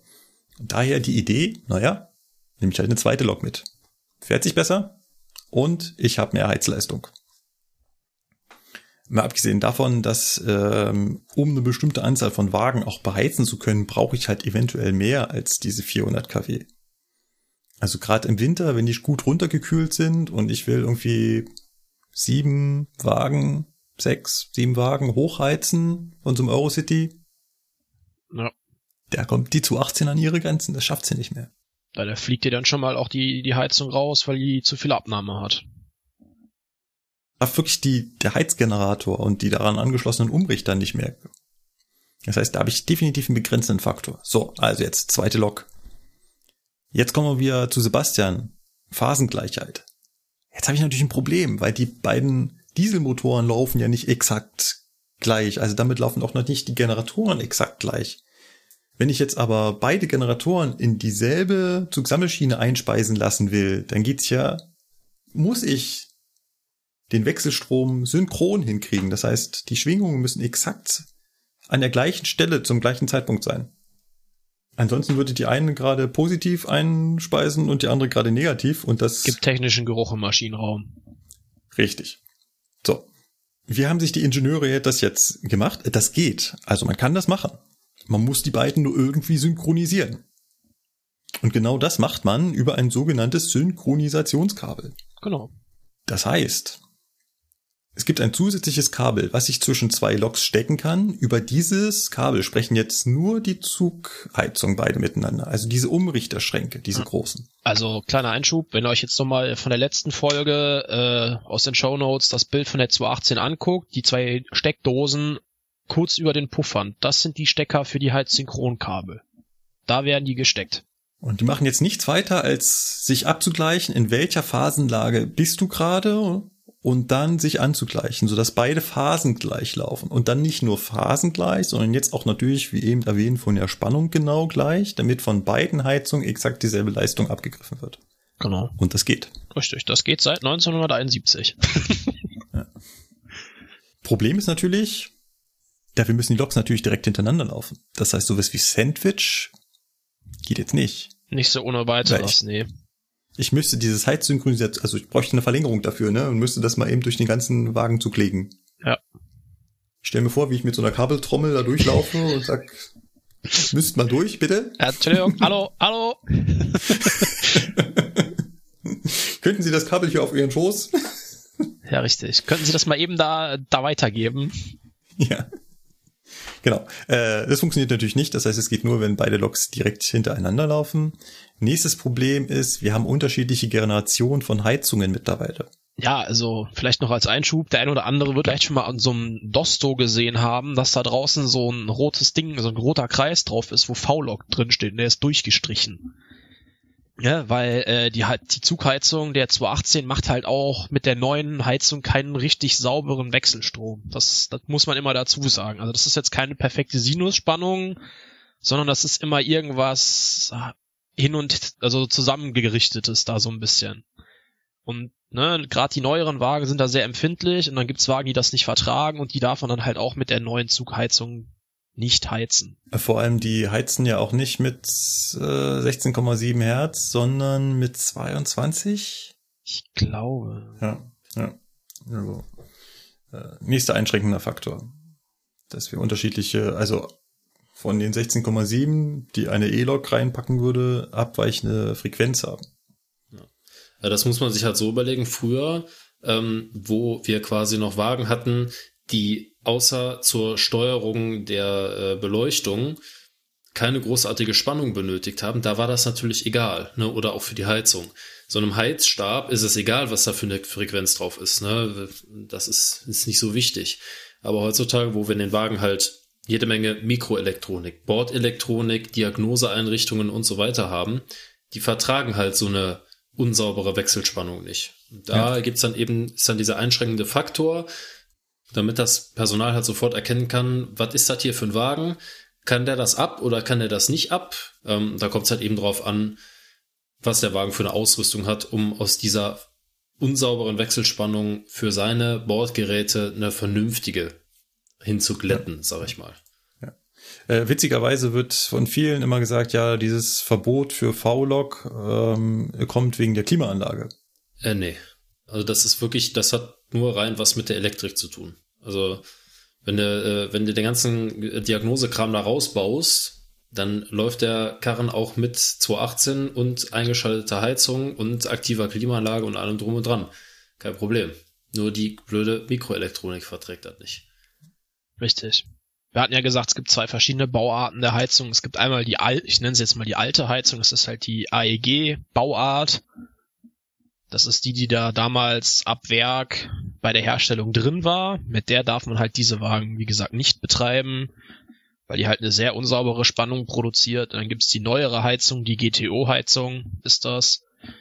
Die hat dann halt äh, schon Thyristoren, Umrichter und alles drin. Mhm, daher kommt GTO. Ja. Sind Thyristoren. Die war das noch Gate Turn Off ja, Thyristor genau, oder Gate ja. Turn Off. Genau, also die macht das halt über Thyristoren. Die AEG-Heizung hat man nicht einen Hüll Hüllkurvenumrichter, ich meine, so heiß, hieße das. Ja. Ja, und dieser Hüllkurvenumrichter macht halt eine ziemlich unsaubere Spannung. Also die neuen, Lok, also die meisten Loks sind, meine ich, mittlerweile auch gerade hier im, im bayerischen Raum, das sind ja alles Re Regiomaschinen größtenteils, die sind alle auf die neue Heizung umgebaut. Ja. Ähm, also im Norden in Nibel kann es sein, dass es dann noch Loks gibt, die die alte Heizung noch drauf haben. Das entzieht sich jetzt meiner Kenntnis unsere Abschlepppanzer haben auf jeden Fall noch die alte Heizung drauf. Die ja. sind halt quasi noch äh, nicht getuned und gar nichts. Das ist noch so wie es damals bei äh, Henschel Krupp oder wo auch immer aus der Maschinenhalle rausgeschoben wurde, so steht das bei uns auf dem Hof rum. Ja, also das als kleine Erklärung zur Zugsammelschiene. Übrigens ist es bei der Baureihe 245, die ja jetzt schon ein bisschen moderner ist, hat natürlich dasselbe Problem. Auch sie hat Motoren und kann sich nicht über die Oberleitung synchronisieren. Äh, hier gibt's kein Heizsynchronisationskabel mehr, die schafft das über die ES-Leitung. Ja. Das heißt, da kann ich auch eine Synchronisation herstellen, wenn die Loks in Sandwich-Konfiguration laufen. Und jetzt, wenn sich jetzt einer von den Zuhörern die Frage stellt, ja, wie machen das dann denn die, die Züge, wo die 218 in Sandwich läuft mit der Heizung? ist ganz trivial. Die haben einfach irgendwo in der Mitte vom Park das Heizkabel nicht durchgesteckt und jede Lok heizt eine Hälfte. Genau, das ist halt so die, die Alternative, die es da noch gibt. Ähm, ich weiß, die Südostbayernbahn hat, glaube ich, so neun Wagen Dosto Genau. äh, zusammengebaut. Und das schafft natürlich eine Lok auf keinen Fall mehr zu heizen. Also, no way. Aber ja, die haben einfach in der Mitte irgendwo das Heizkabel nicht gesteckt und jetzt werden die vorderen vier von der vorderen Lok beheizt und die hinteren fünf von der hinteren. Ja. Genau. Und ähm, wir haben das ja auch fotografiert. Schade, dass wir da nicht mehr drauf gekommen sind. Ähm, Im Führerstand kann ich auch, habe ich also den Wahlschalter zu entscheiden, welche Lok jetzt heizen soll. Echt, da hast du einen Wahlschalter? Das ist jetzt gar Ja, nicht. habe ich einen Wahlschalter und ähm, wenn man in Doppeltraktion fährt, was wir hier ganz oft gemacht haben, in Eurocity runter nach Lindau, dann wähle ich natürlich die hintere Lok aus, die heizt. Richtig. Mhm. Ist einfach eine Nummer leiser. Ja. Wo ist denn der? Äh, du hast rechts den Taster für Heizung ein, ne? Ja. Links daneben ist noch ein Schal so ein Drehschalter und damit kannst du sagen Lok so. 1, Lok 2 oder 1 plus 2. Damit kannst du quasi auswählen, so, welche der Loks okay. heizt. Gut. Das zur äh, Zugsammelschiene. Dann, äh, ja, ist uns auch aufgefallen, wir haben nie darüber geredet, wie man die Lok jetzt eigentlich fährt. Vielleicht wäre das auch noch ganz interessant gewesen. Was, wir wollen damit auch fahren? Ja, weil nicht. Äh, schon. Ja, wie war das? Motor an, äh, ersten Gang reinlegen und dann Gas geben. Ja, kommt- Kupplung langsam kommen lassen. Ach, der Scheiße. Ja, ich dachte, das ist eine Automatik. Ja, hör mal. Was ist denn das für eine alte Karre hier? Kein Automatik. Apropos. Automatik. Es gibt ja tatsächlich äh, Loks mit Schaltgetriebe, ne? Wo man selber schalten muss. Also äh, Triebwagen, das nicht Loks, aber das gab's. Fand ich sehr krass. Ne? Ja, ja, klar. Also ne, hier äh, 798 und so, ne? Also hier dieser, der rote Brummer, der Nebenbahnretter. Ja. Normal. Ähm, der hatte auch, was hatte der? Hatte der nicht auch eine Fliehkraftkupplung oder so? Ich glaube, ja. Also ein ganz komisches, ganz komisches System, ja. Naja. Also, losfahren bei dieser Lok ist im Prinzip nicht viel anders als ähm, bei anderen Fahrzeugen auch. Wir haben unser Führerbremsventil, unsere direkte Bremse. Wenn ich normal irgendwo dastehe am Bahnsteig, bin ich mit der direkten Bremse eingebremst. Die indirekte Bremse, also die, die den ganzen Zug bremst, die ist gelöst. Ich halte also nur die Lok fest. Wenn ich jetzt losfahren will, dann ähm, ja, muss ich mein Fahrschalter Handrad bewegen. Sprich, ich muss langsam aufschalten.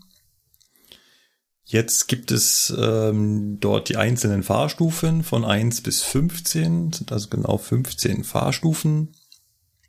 Davon haben die einzelnen Fahrstufen noch so kleine Besonderheiten, da können wir ganz kurz drauf eingehen. Und zwar Fahrstufe 1, dort bin ich in der sogenannten Teilfüllung. Das heißt, mein Wandler, der zwischen dem Motor und dem Getriebe sitzt, ist ja ein Hydraulikwandler, gleichzeitig Kupplung und Wandler, ne, wandelt das Drehmoment und äh, kuppelt sozusagen auch. Und hier füllen wir diesen Wandler, der wird ja normalerweise mit Öl gefüllt, und den füllen wir einfach nicht ganz voll, sondern machen nur ein bisschen Öl rein. Und das hat den Effekt wie bei einem Auto bei einer schleifenden Kupplung. Ich lasse also, also der Motor dreht hoch, aber ich lasse die Kupplung noch so ein bisschen schleifen und kann damit sehr, sehr, sehr dezent anfahren.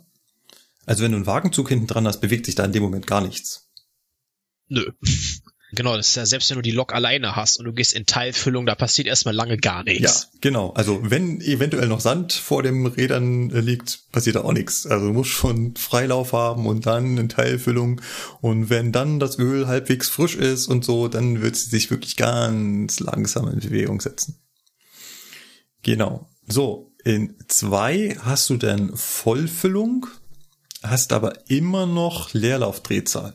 Das heißt, die Lok erhöht die Drehzahl noch gar nicht, aber du hast jetzt Wandlerfüllung mit Leerlaufdrehzahl. Damit kann man Lok alleine schon ganz gut losfahren.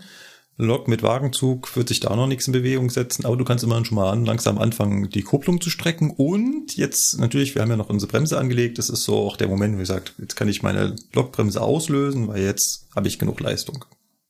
Ja. Und jetzt muss ich Stück für Stück für Stück für Stück langsam die Leistung aufschalten. Und jetzt sind wir bei so einem Punkt, hm, Religion, ich glaube, es ist noch schlimmer. Also ich ja, habe mal. Da treffen Welten aufeinander. Definitiv. Also ich habe mal im. Ja, gerade so zwischen München und der Eifel. ich habe mal in meiner 218 Ausbildung gelernt. Eine Sekunde pro Schaltstufe. Das heißt, klack, klack, klack, klack, klack, dreht man das Ding nach oben.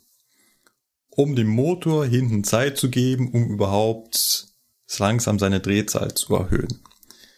Warum will man das unbedingt langsam machen? Ja, weil natürlich auch der Abtransport der Wärme, die im Motor entsteht, an der Drehzahl hängt. Das heißt, die Wasserpumpe und auch das Lüfterrad hängt an dieser Drehzahl. Und wenn ich das jetzt schlagartig nach oben drehe, dann produziert der Motor ganz viel Wärme, dreht sich aber noch gar nicht schnell genug und dementsprechend wird ihm eventuell heiß. So wurde mir das beigebracht. Aber wie macht man das denn bei euch? Ja, uns wurde das auch so beigebracht. Also gut, wir haben ja auch in München gelernt, ne? Ah. aber ich habe das auch schon anders beobachtet. Ja, ja, es gibt halt auch so Kandidaten, ne, wie der dumme Spruch Eifelvorwahl 0215 kommt ja nicht von ungefähr. Oder so die Aussage, ja, warum heißt die 215 215, ne, man fährt 215. Also in den Fahrstufen 2 und 15. Richtig. Die ähm, restlichen äh, Fahrstufen werden eigentlich so semi gebraucht. ja. Äh, bin ich jetzt nicht so der Fan von. Nee, ich auch nicht. Im Prinzip muss man allerdings sagen, müssten die Loks das mittlerweile auch aushalten, vor allem mit der elektronischen Steuerung. die ja noch dazwischen hängt. Eventuell war das bei der mechanischen Steuerung noch ein bisschen was anderes.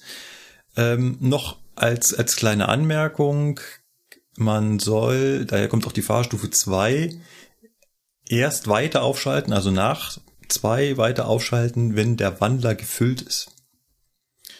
Kleine Anekdote aus meiner Vergangenheit. Ich war ja früher mal leidenschaftlicher Zusi-Spieler, also Zusi 2, und bin auch dort Diesellok gefahren und habe am Ende meiner Fahrt immer die Meldung bekommen und Punktabzug aufgeschaltet bei nicht gefülltem Wandler. Und habe nicht verstanden, was das ist.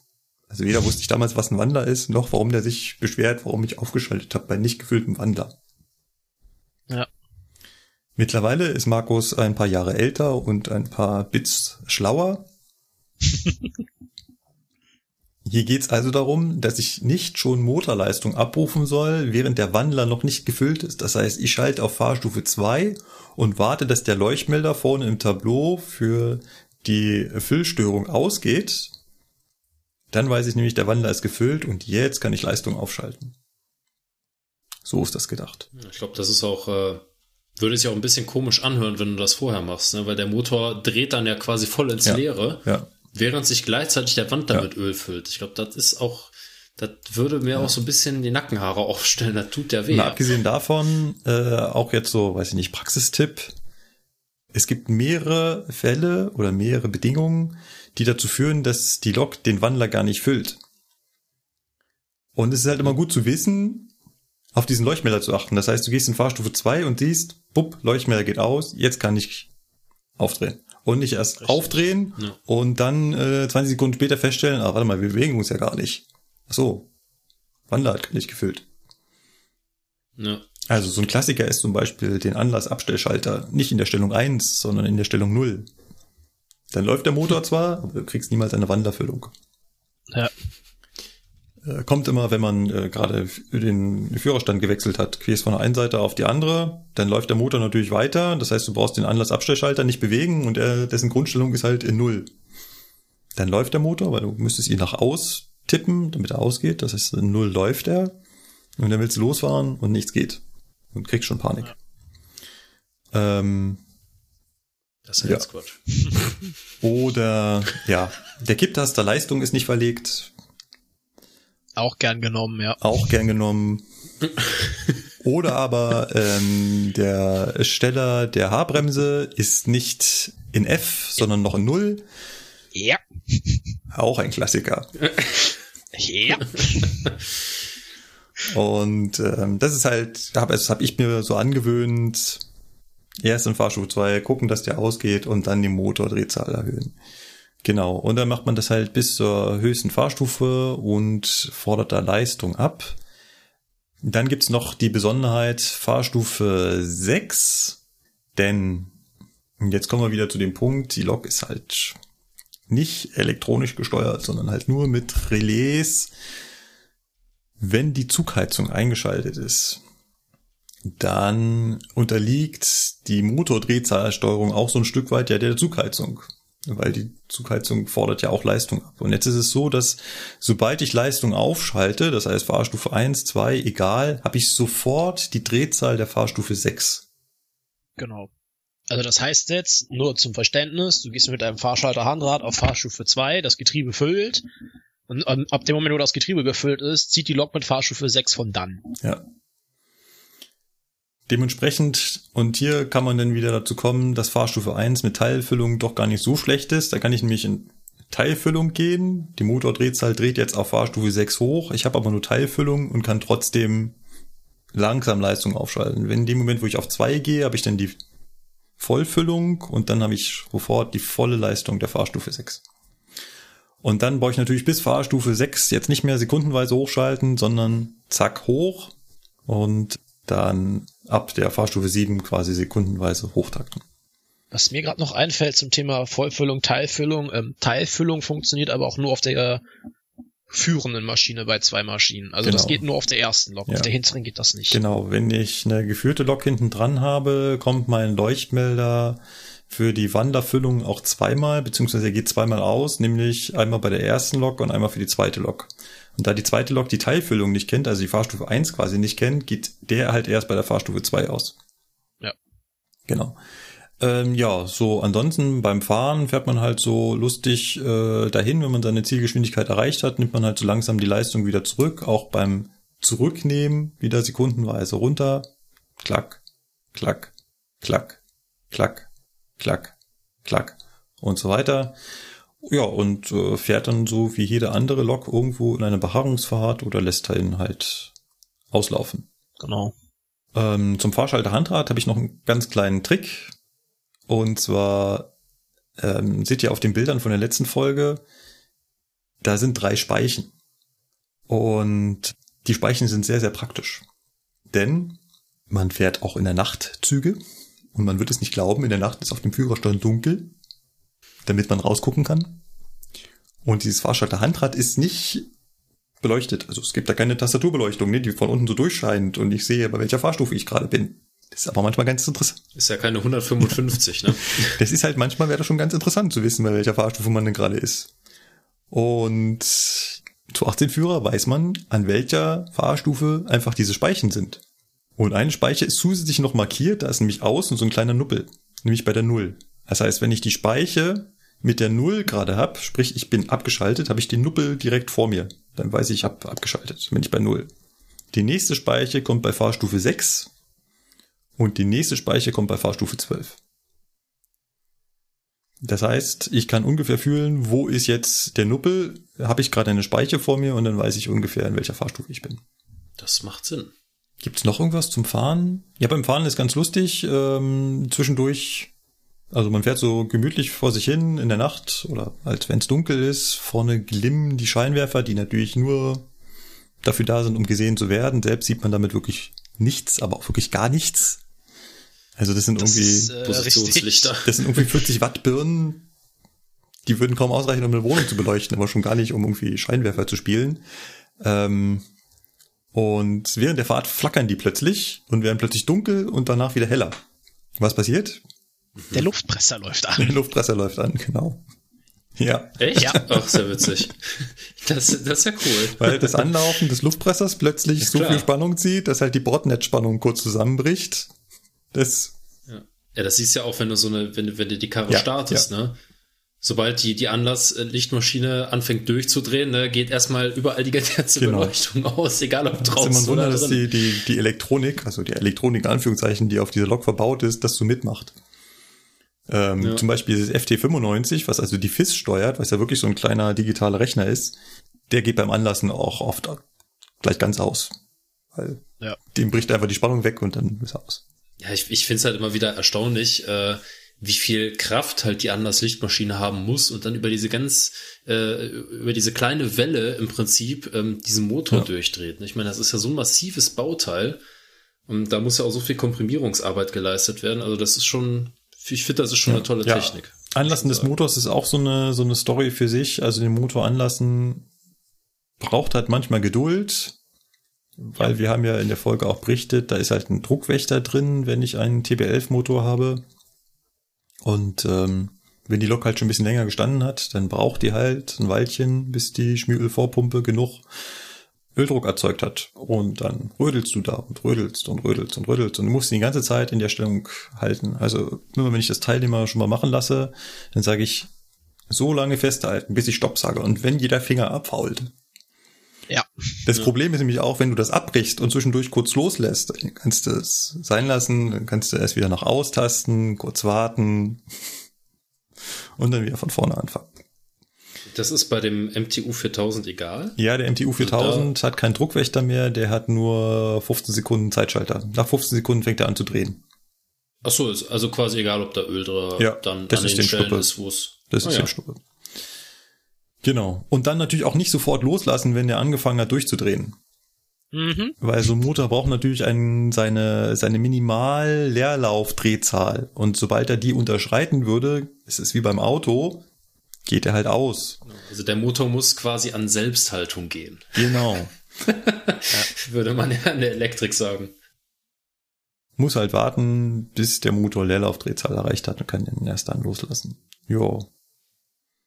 Genau. Ach so, ja, beim, beim Beschleunigen haben wir noch einen interessanten Fakt und zwar äh, bei ungefähr, also wenn die Lok gut eingestellt ist, bei 100 kmh ruckt die Lok Schlagartig.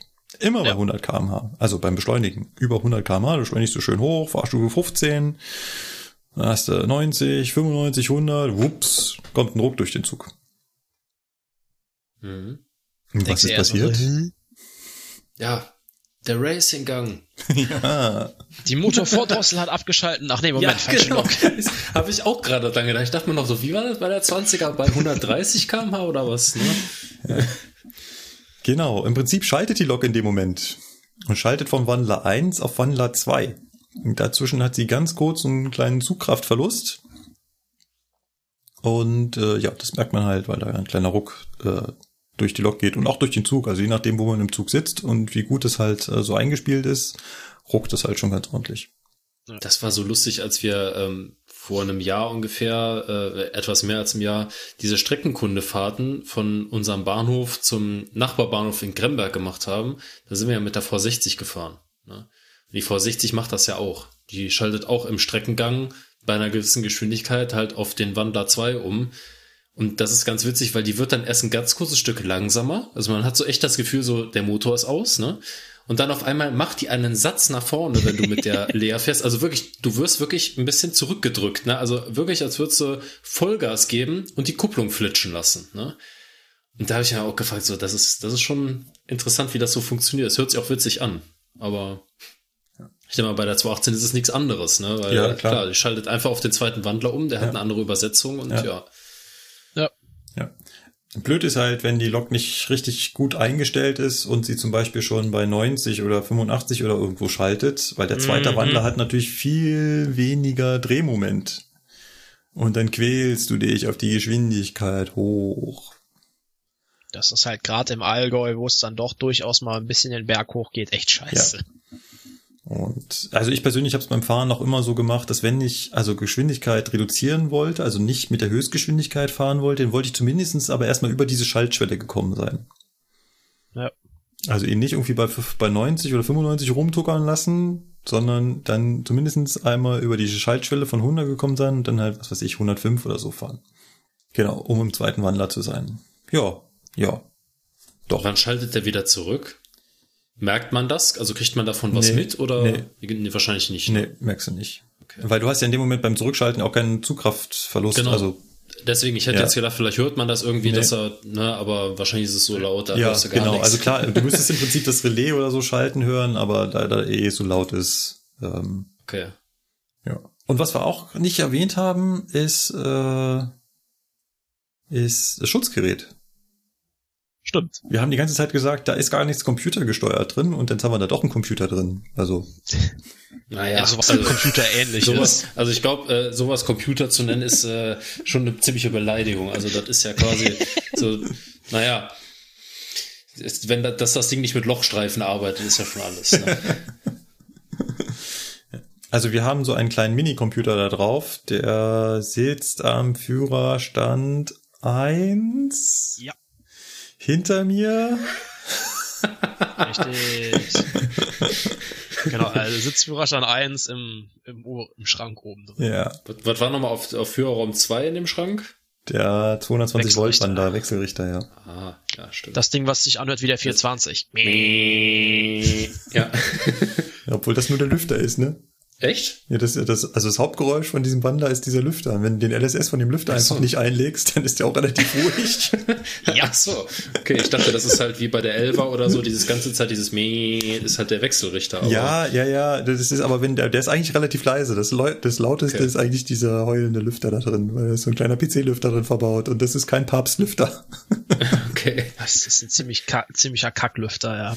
Ja, genau, nee, dieses, dieses Schutzgerät ähm, hat so ein paar äh, Einschübe drin, die noch ein paar Werte der Lok überwachen und sich zum Beispiel über das Impulssannen kümmern. Impulssannen ist auch noch so ein Punkt, das können wir auch noch gerade mit reinpacken. Ich finde das krass, dass ihr das voll als, als Innovation und so, boah, mega cool und so. Ich frage mich die ganze Zeit, was ist das überhaupt? Was, was, ich kenne nur, entweder man drückt Sanden und dann kommt Sand oder man lässt es und dann ist halt kein Sand. Ja. Was ist jetzt an Die den Lok ist, Impulssanden die so Lok toll? ist schlau. Ja, also wir haben Ja. äh, in, der- äh, als Hintergrund, wir haben schon in der, in der Vorbesprechung ganz kurz drüber gesprochen und da haben wir, habe ich halt schon gefeiert, wie geil das ist.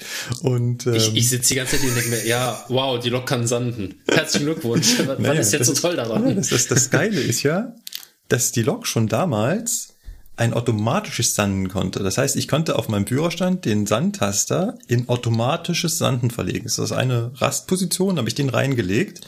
Dann hat die Lok nicht in dem Moment gesandet, sondern wenn sie Gleit- oder Schleudervorgänge, das heißt, Räder haben durchgedreht oder sind stehen geblieben, festgestellt hat, dann hat sie angefangen von sich aus zu sanden. Ohne dass ich als Lokführer das machen musste. Und das Faszinierende ist, ich kenne kein modernes Fahrzeug da draußen, was das so macht. Es gibt Fahrzeuge, das sind vor allem Regiofahrzeuge, die machen das, wenn ich in Schnellbremsung bin und dann Gleitvorgänge feststellen. Dann fangen sie auch an zu sanden. Aber, das, Aber beim Schleudern habe ich das bei keinem Fahrzeug bis Nee. jetzt sonst irgendwo mal mitbekommen. Genau, und das ist halt total geil. Du sitzt auf dieser Lok und es gibt einen, einen, einen kleinen Hilfsleuchtmelder fürs Sanden und fährst du vor dich hin und siehst im Augenwinkel, dass ständig dieses, dass dieser Sandleuchtmelder aufleuchtet. Und dann weißt du, oh, mein Schutzgerät hat äh, festgestellt, wir schleudern ein ganz kleines bisschen und hat angefangen, Impulssanden anzusteuern. Ähm, dann, dann fängt die Lok halt äh, 30 Sekunden lang an, äh, impulsmäßig zu sanden. Also die sandet erst eine gewisse Zeit lang, dann fängt die immer an, eine Sekunde sanden, 1,5 Sekunden kein Sanden, eine Sekunde sanden, 1,5 Sekunden nicht sanden. Und das 30 Sekunden lang. Halt, um einfach den Haftwert wieder zu erhöhen. Wenn die Lok festgestellt hat, so, hm, hier ist das ein bisschen rutschig. Ja, das ist, das ist echt, echt nicht schlecht. Ja, ja. Okay. Das ist faszinierend, dass es heutzutage halt nicht mehr gibt. Gut, ich würde sagen, also wir könnten wahrscheinlich noch stundenlang über diese Lok weiterreden. Wir müssen da jetzt irgendwann mal einen Haken dran setzen. Aber ich würde ganz gern dem, dem Lukas zum Abschluss eine Frage stellen, die mir in meiner Baureihenfeststellung 2018 gestellt wurde. Mal gucken, Lukas, ob du auf die Lösung kommst. Oh Gott. Warum neigt diese Lok dazu, nicht zu schleudern? Oder andersrum gefragt, wieso schleudert die zu 18 sehr, sehr schwer? Ja, weil äh, sie nur an allen Achsen gleichzeitig schleudern kann, weil alle Achsen miteinander mechanisch verbunden sind. Ja. Und das ist sehr unwahrscheinlich, dass das passiert. Genau, es müssten alle Radsätze gleichzeitig die Ja. Haftung verlieren. Ey, du bist echt gut. Ja, das, ja, das ist halt ne, anders als bei der E-Lok, wo ja jede Achse für sich ist. Ne? Mhm. Da kann natürlich, tritt das halt einfach schneller auf. Aber dass sich so der gesamte Bergepanzer auf einmal anfängt zu schleudern, ist halt schon ungewöhnlich. Gute. Ungewöhnlich. Ja. Gut, so, also 2018 haben wir jetzt abgehakt, würde ich mal sagen. Wenn ihr natürlich jetzt noch irgendwelche Fragen habt, dann könnt ihr uns die natürlich trotzdem stellen, weil wir haben ja hier jetzt zwei Experten, die sich darum kümmern. Und ähm, Kommen wir zum Köpfe einschlagen. zu deinem Spezialthema. Gut. Folgender Hintergrund. Die Ausbildung ist ja in Modulen aufgeteilt. Das heißt, es gibt genau einen Lehrplan und in diesem Lehrplan gibt es einzelne Module zu einzelnen Themenbereichen. Da gibt es zum Beispiel den Themenbereich TE und das ist halt Grundlagen der Triebfahrzeuge, der elektrischen Triebfahrzeuge. Und da fängt man halt wirklich bei Grundlagen an. Das heißt, ich erkläre da, was Strom ist, was Spannung ist, wie ein Stromkreis funktioniert, wie ein Elektromotor funktioniert, wie so ein Lok geregelt wird, was man da alles haben muss, damit man Leistung regeln kann und so weiter. Ich erkläre auch, wie ein Vier-Quadrantensteller funktioniert. Also nicht genau, wie er funktioniert, also viel, viel weniger als das, was wir hier schon im Podcast gemacht haben. Aber zumindestens wie ein Antriebsstromrichter funktioniert, welche Bauteile da drin sind, wie das jetzt einzeln funktionieren muss. Das ist vorgesehen. Das mache ich nicht, weil ich Spaß dran habe. Also ich habe Spaß dran und ich kann mich da richtig tief reinnörden. Aber das ist halt so vorgesehen, ne? So. Ja. Und jetzt habe ich da einen Teilnehmer drin. An der Stelle Grüße, falls er es hört. Der sagt, wozu muss ich das wissen? Hm. Ja. Und dann überlegt man kurz. Wozu brauchen wir das jetzt eigentlich? Also, ist interessant. Ja, klar. Und gibt ein besseres Gefühl, wenn ich da auf der Lok sitze und weiß, wie das funktioniert und mehr Zuversicht und, aber bin ich deswegen besserer Lokführer? Ja. So. Und jetzt, ähm, Und jetzt ihr. Jetzt ihr, weil ich sag nämlich, er hat vollkommen recht, bei der nächsten Ausbildung lassen wir das weg. Ich erzähle nicht mehr, wie das da geht. Ich erzähle hier, ihr habt einen Fahrschalter, den könnt ihr nach vorne bewegen und dann gibt die Lok Gas. Ja, äh, sehe ich anders. Weiß ich nicht. also ich habe äh, ich habe da irgendwie eine andere Meinung zu, weil ähm, ich finde als Lokführer ähm, weiß ich nicht, du wirst ja nicht nur als Bediener ausgebildet. Ne? Du hast ja bei so vielen Themen, auch gerade was die Bremse angeht oder bei ganz anderen Themen, ähm, hast du dieses ganze technische Hintergrundwissen, was du für das Verständnis, was das Verständnis deutlich einfacher macht. Ich meine, du hast natürlich jetzt ein Beispiel gewählt mit dem, ähm, mit der Funktion der, der Elektronik und der, ähm, der Steuerung der Fahrmotoren und so weiter, das ist natürlich sehr, sehr technisch. Ne? Und da kann man sich wirklich drüber streiten, ob man das wissen muss oder ob man zum Beispiel die einzelnen Spannungen wissen muss, die vom Trafo abgehen bei der 101. Ne? Ähm, da kann man sich ein bisschen drüber streiten, aber. Juckt mich alles äh, überhaupt nicht. Ist mir doch egal, wie viel Spannung da weg. Ich weiß, ein Trafo. Ja, ja, das, muss, das Trafo ist muss ich noch, Trafo muss ich noch wissen, weil eventuell kommt die Feuerwehr und fragt ähm, wegen Öl und so. Aber ja. zum Fahren, nö. Richtig, das ist, also das kann ich so ein bisschen nachvollziehen. Ne? Ähm, auf der anderen Seite äh, gibt's halt andere Themen, wo das technische Hintergrundwissen vielleicht doch sinnvoll wäre, um halt Fehlerdiagnose stellen zu können. Ne? Aber klar, wenn jetzt was an der Elektrik meiner Lok kaputt ist oder im, im Trafo-Bereich, im Hochspannungsbereich, dann bin ich sowieso raus, da kann ich nichts machen. Also wäre es mir da auch prinzipiell egal, was da äh, an welcher Wicklung wie viel Spannung abgegriffen wird. Ja, oder wie ja. überhaupt die Spannung zu den Fahrmotoren kommt oder dass die Spannung an den Fahrmotoren braucht, ist alles egal. Ja, nee. Wir, wir, wir lernen, wir lernen ja auch einen Oberstromkreis und sowas. Wozu? Ja. Ich muss nur wissen, du musst den Hauptschalter und den Stromabnehmer vorher einschalten, damit du fahren kannst. Ist doch jetzt egal, wo da genau der Strom lang läuft. Ja. So, du stellst einem aber auch Fragen, ey. Ja, du, ich mach die Ausbildung halt, damit zwei Wochen kürzer. Ja, ich weiß, aber das, das gehört halt zu einer fundierten technischen Ausbildung. Und äh, da wir nun mal einen technischen Beruf haben, gehört das meiner Meinung nach auch zur, zur Ausbildung dazu. Ne? Also da gibt's halt, äh, da gibt's halt einfach so Grundsätze, ne? Das ist im Handwerk auch so. Im Handwerk äh, musst du auch Dinge wissen, die du aber hinterher gar nicht brauchst. Ne? Ja, muss der Bäcker das, wissen, wie sein Ofen funktioniert? Schon. Sonst wären die Brötchen schwarz, ja. außen, außen schwarz und innen weich. Das ist auch scheiße. Ja, also so, sollt, sollte er wissen, ne? Aber äh, ich meine jetzt auch so darüber hinaus, ne? Ähm, weiß ich halt nicht. Das ist halt, das ist wirklich so eine, so eine Grundsatzfrage irgendwo. Also ich find's gut, dass es so gemacht wird, weil äh, weil es dich selber Leute, interessiert. Halt, genau, weil es mich selber interessiert. Ähm, ja, und das, das ist es eigentlich auch schon. Ne? Also ich find's gut, weil es mich selber interessiert und weil ich immer gerne wissen würde, wie was funktioniert. Jetzt Ob meine, ich damit hinterher ja. was anfangen kann. Ja, das ja würde mich jetzt mal interessieren, anderes. weil bist ja schon Weilchen dabei. Äh, Sebastian auch. Jetzt mal die Frage an euch. Habt ihr das draußen schon mal gebraucht? Könnt ihr euch an eine Situation erinnern, wo ihr gesagt, da hat's mir geholfen, dass ich wusste, wie das innen drin funktioniert? Eigentlich nicht. Müsste ich jetzt auch lange überlegen. Also ich habe mir tatsächlich solche Situationen nie gemerkt. Äh, ist natürlich jetzt irgendwie schwer äh, zu ermitteln. Der, der springende Punkt ist, ich, ich bin, ich bin da so auf beiden, was das Thema jetzt insgesamt angeht, so auf beiden Seiten ein bisschen so.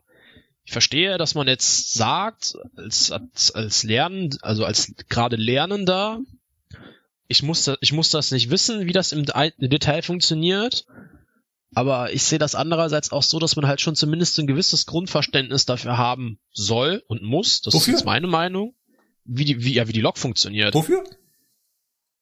Einfach damit du halt Ahnung hast, wie die Technik funktioniert und ja, fertig. Warum? Ich kann es nicht begründen. Das ist mein, das ist einfach so, ich finde, das muss, gehört sich halt so.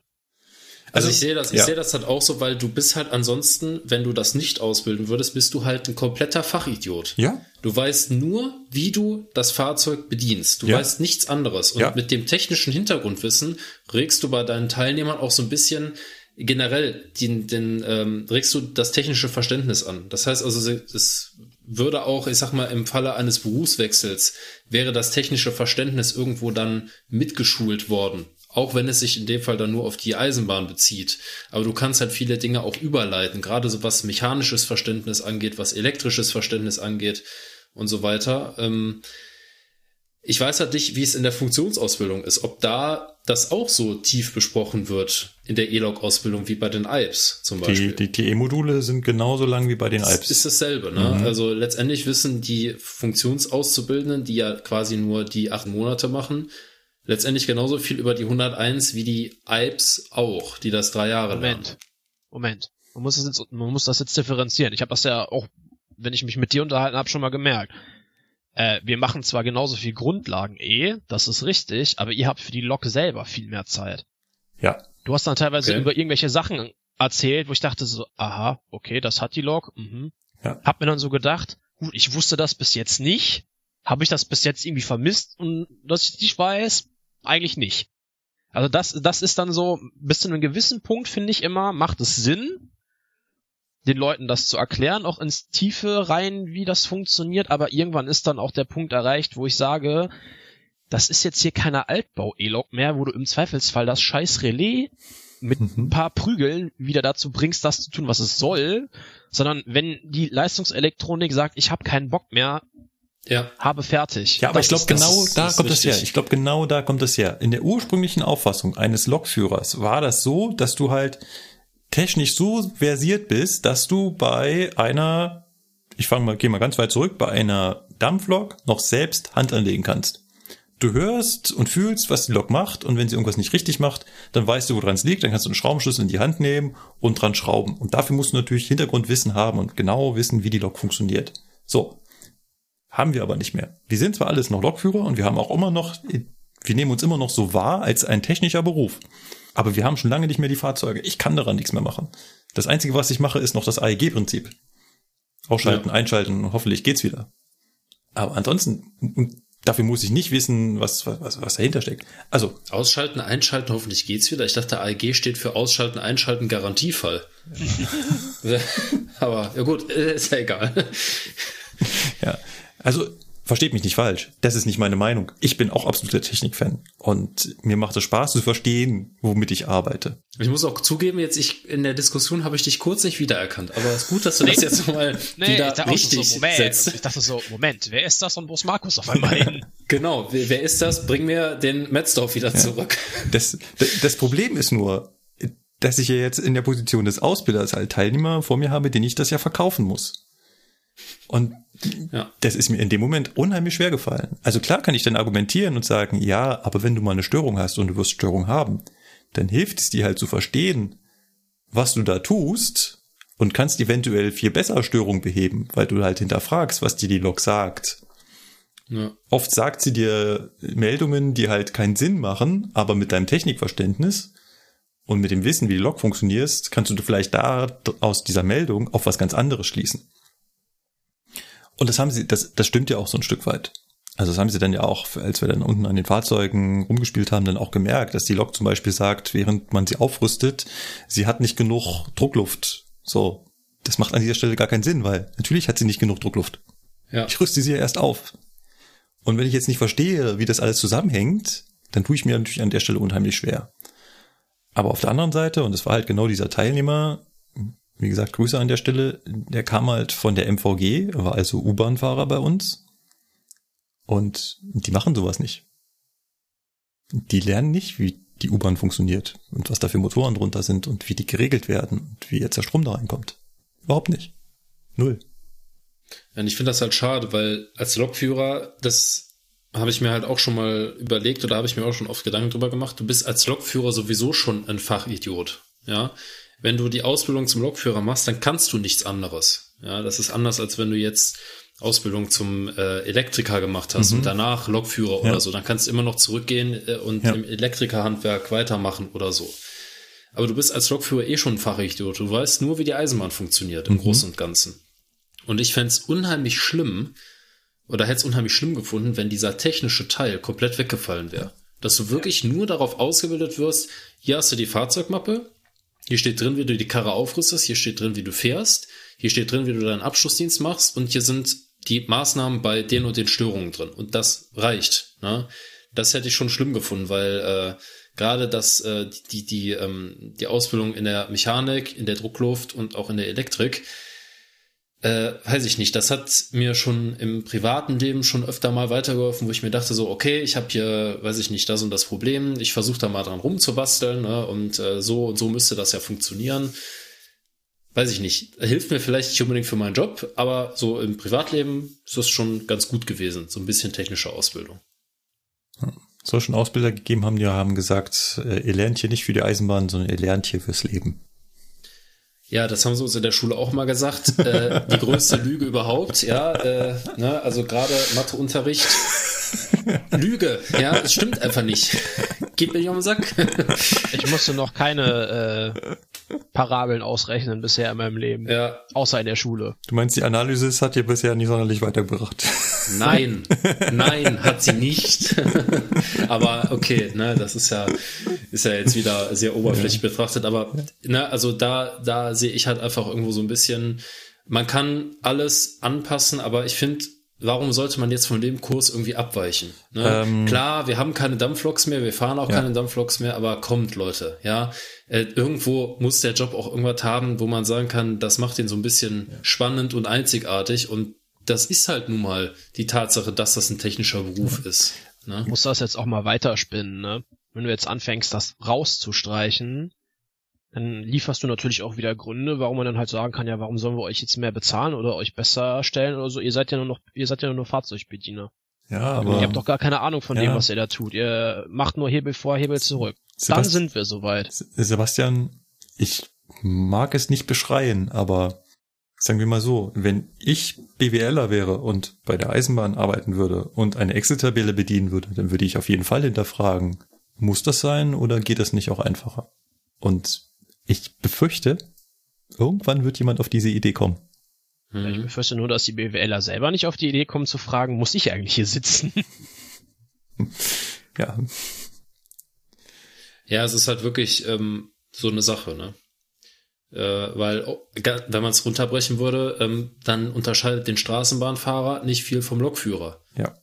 Ne? Ja. Also jetzt mal abgesehen von den technischen Besonderheiten, die die beiden Systeme unterscheiden, aber ja. rein vom Fahren her und äh, ja. von dem, was, was man können muss, ja, ne, mich interessiert das auch nicht. Oder mich, mir ist es eigentlich auch egal, dass der 412 eigenbelüftete Fahrmotoren hat und mhm. keine Fahrmotorlüfter mehr. Ja, mhm. schön, mag sein, ja, äh, das ist äh, nice to know, bringt mir aber nichts. Ne? Also klar, ich weiß jetzt, dadurch, dass man den halt gerade im Sommer vielleicht nicht so stark belasten sollte oder nicht so lange Strecken damit langsam fahren sollte, sondern halt möglichst schnell, damit der sich halt besser kühlt. Das ist so das technische Verständnis, was dann da mitschwingt. Aber rein vom Grundsatz her könnte ich auch einfach sagen, ist mir doch egal. Ja, das Fahrzeug wird sich schon melden, halt, was hat. Eben, das Fahrzeug wird schon, wird sich schon bemerkbar machen, wenn dem zu warm wird an den Fahrmotoren. Ne? Siemens wird sich schon nichts dabei so, gedacht haben. Ne? Also von daher, das ist so ein bisschen, das sind so, so kleine Argumente aus dem Alltag pro technische Ausbildung, weil ohne technische Ausbildung tust du dir einfach keinen Gefallen. Ne? Okay. Gut. Also, wir haben jetzt so die Grundsatzdiskussion haken wir an der Stelle mal so ein bisschen ab, würde ich sagen. ne? Kommen wir mal zu etwas, möglicherweise etwas erfreulicherem. Willkommen beim Spiel. Ja, das Spiel. Das Spiel, was schon lange kein Spiel mehr ist, sondern bei dem wir uns eine bessere Welt erdenken und uns überlegen, in einer idealen Welt, wie würde da die Eisenbahn aussehen?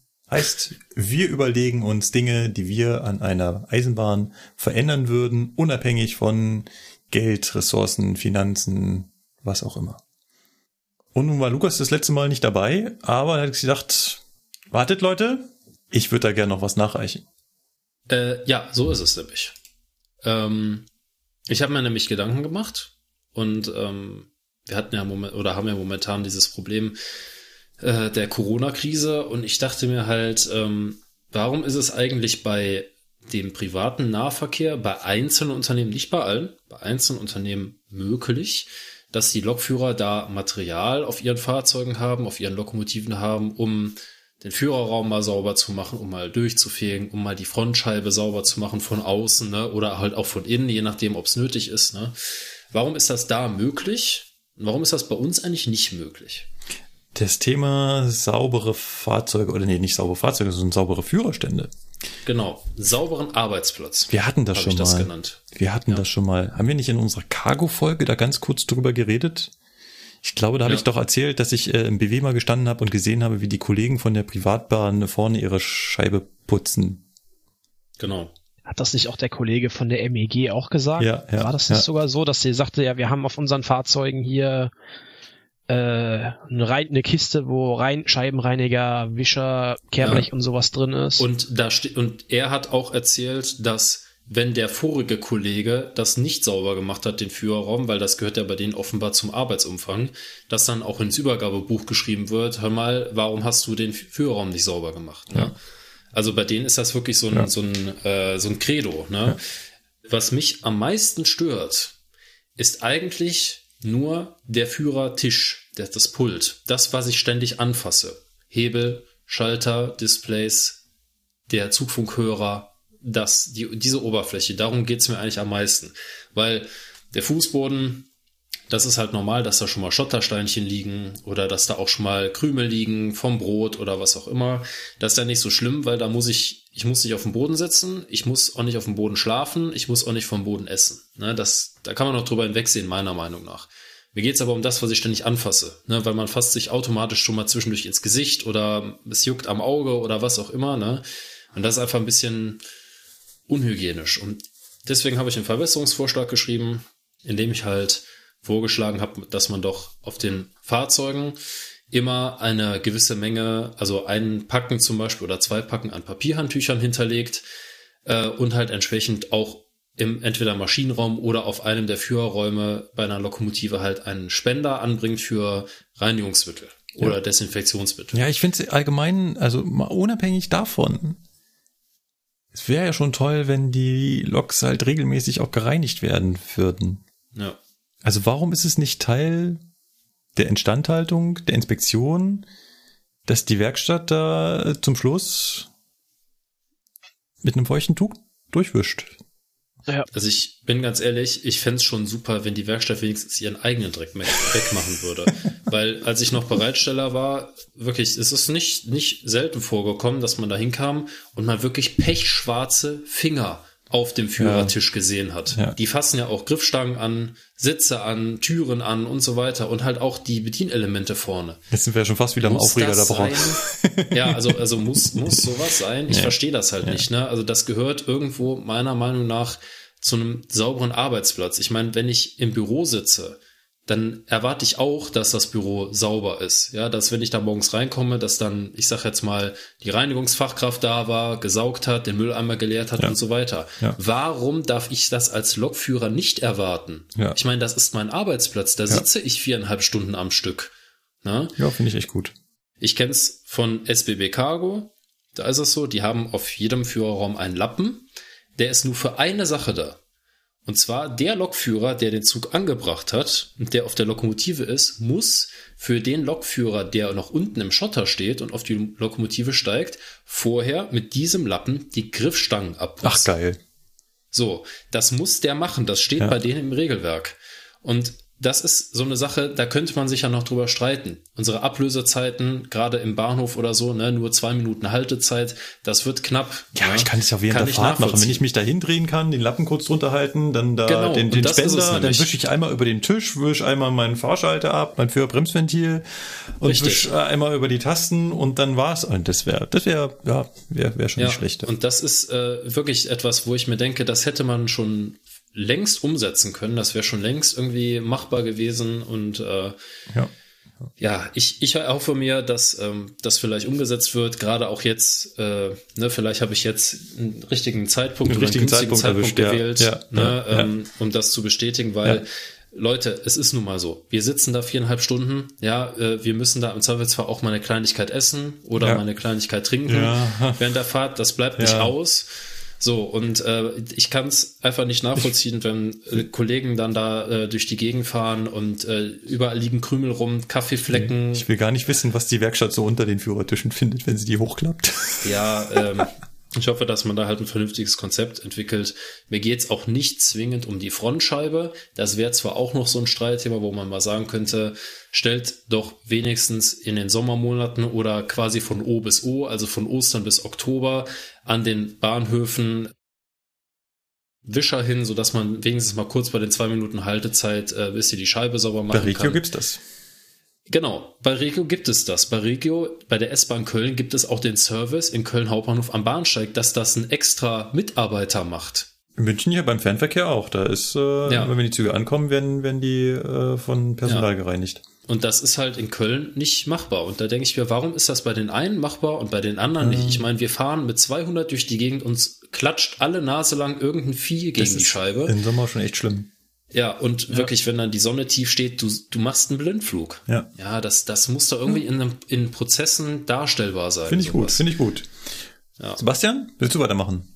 Ja, muss ja. Einer muss ja. Ähm, und zwar, was ich mir wünschen würde, ist mir jetzt, ich bin ja dann während der Ausbildung auch nach Hause gefahren und so mit dem Zug. Ich würde mir bequeme Sitze wünschen im Fahrgastraum.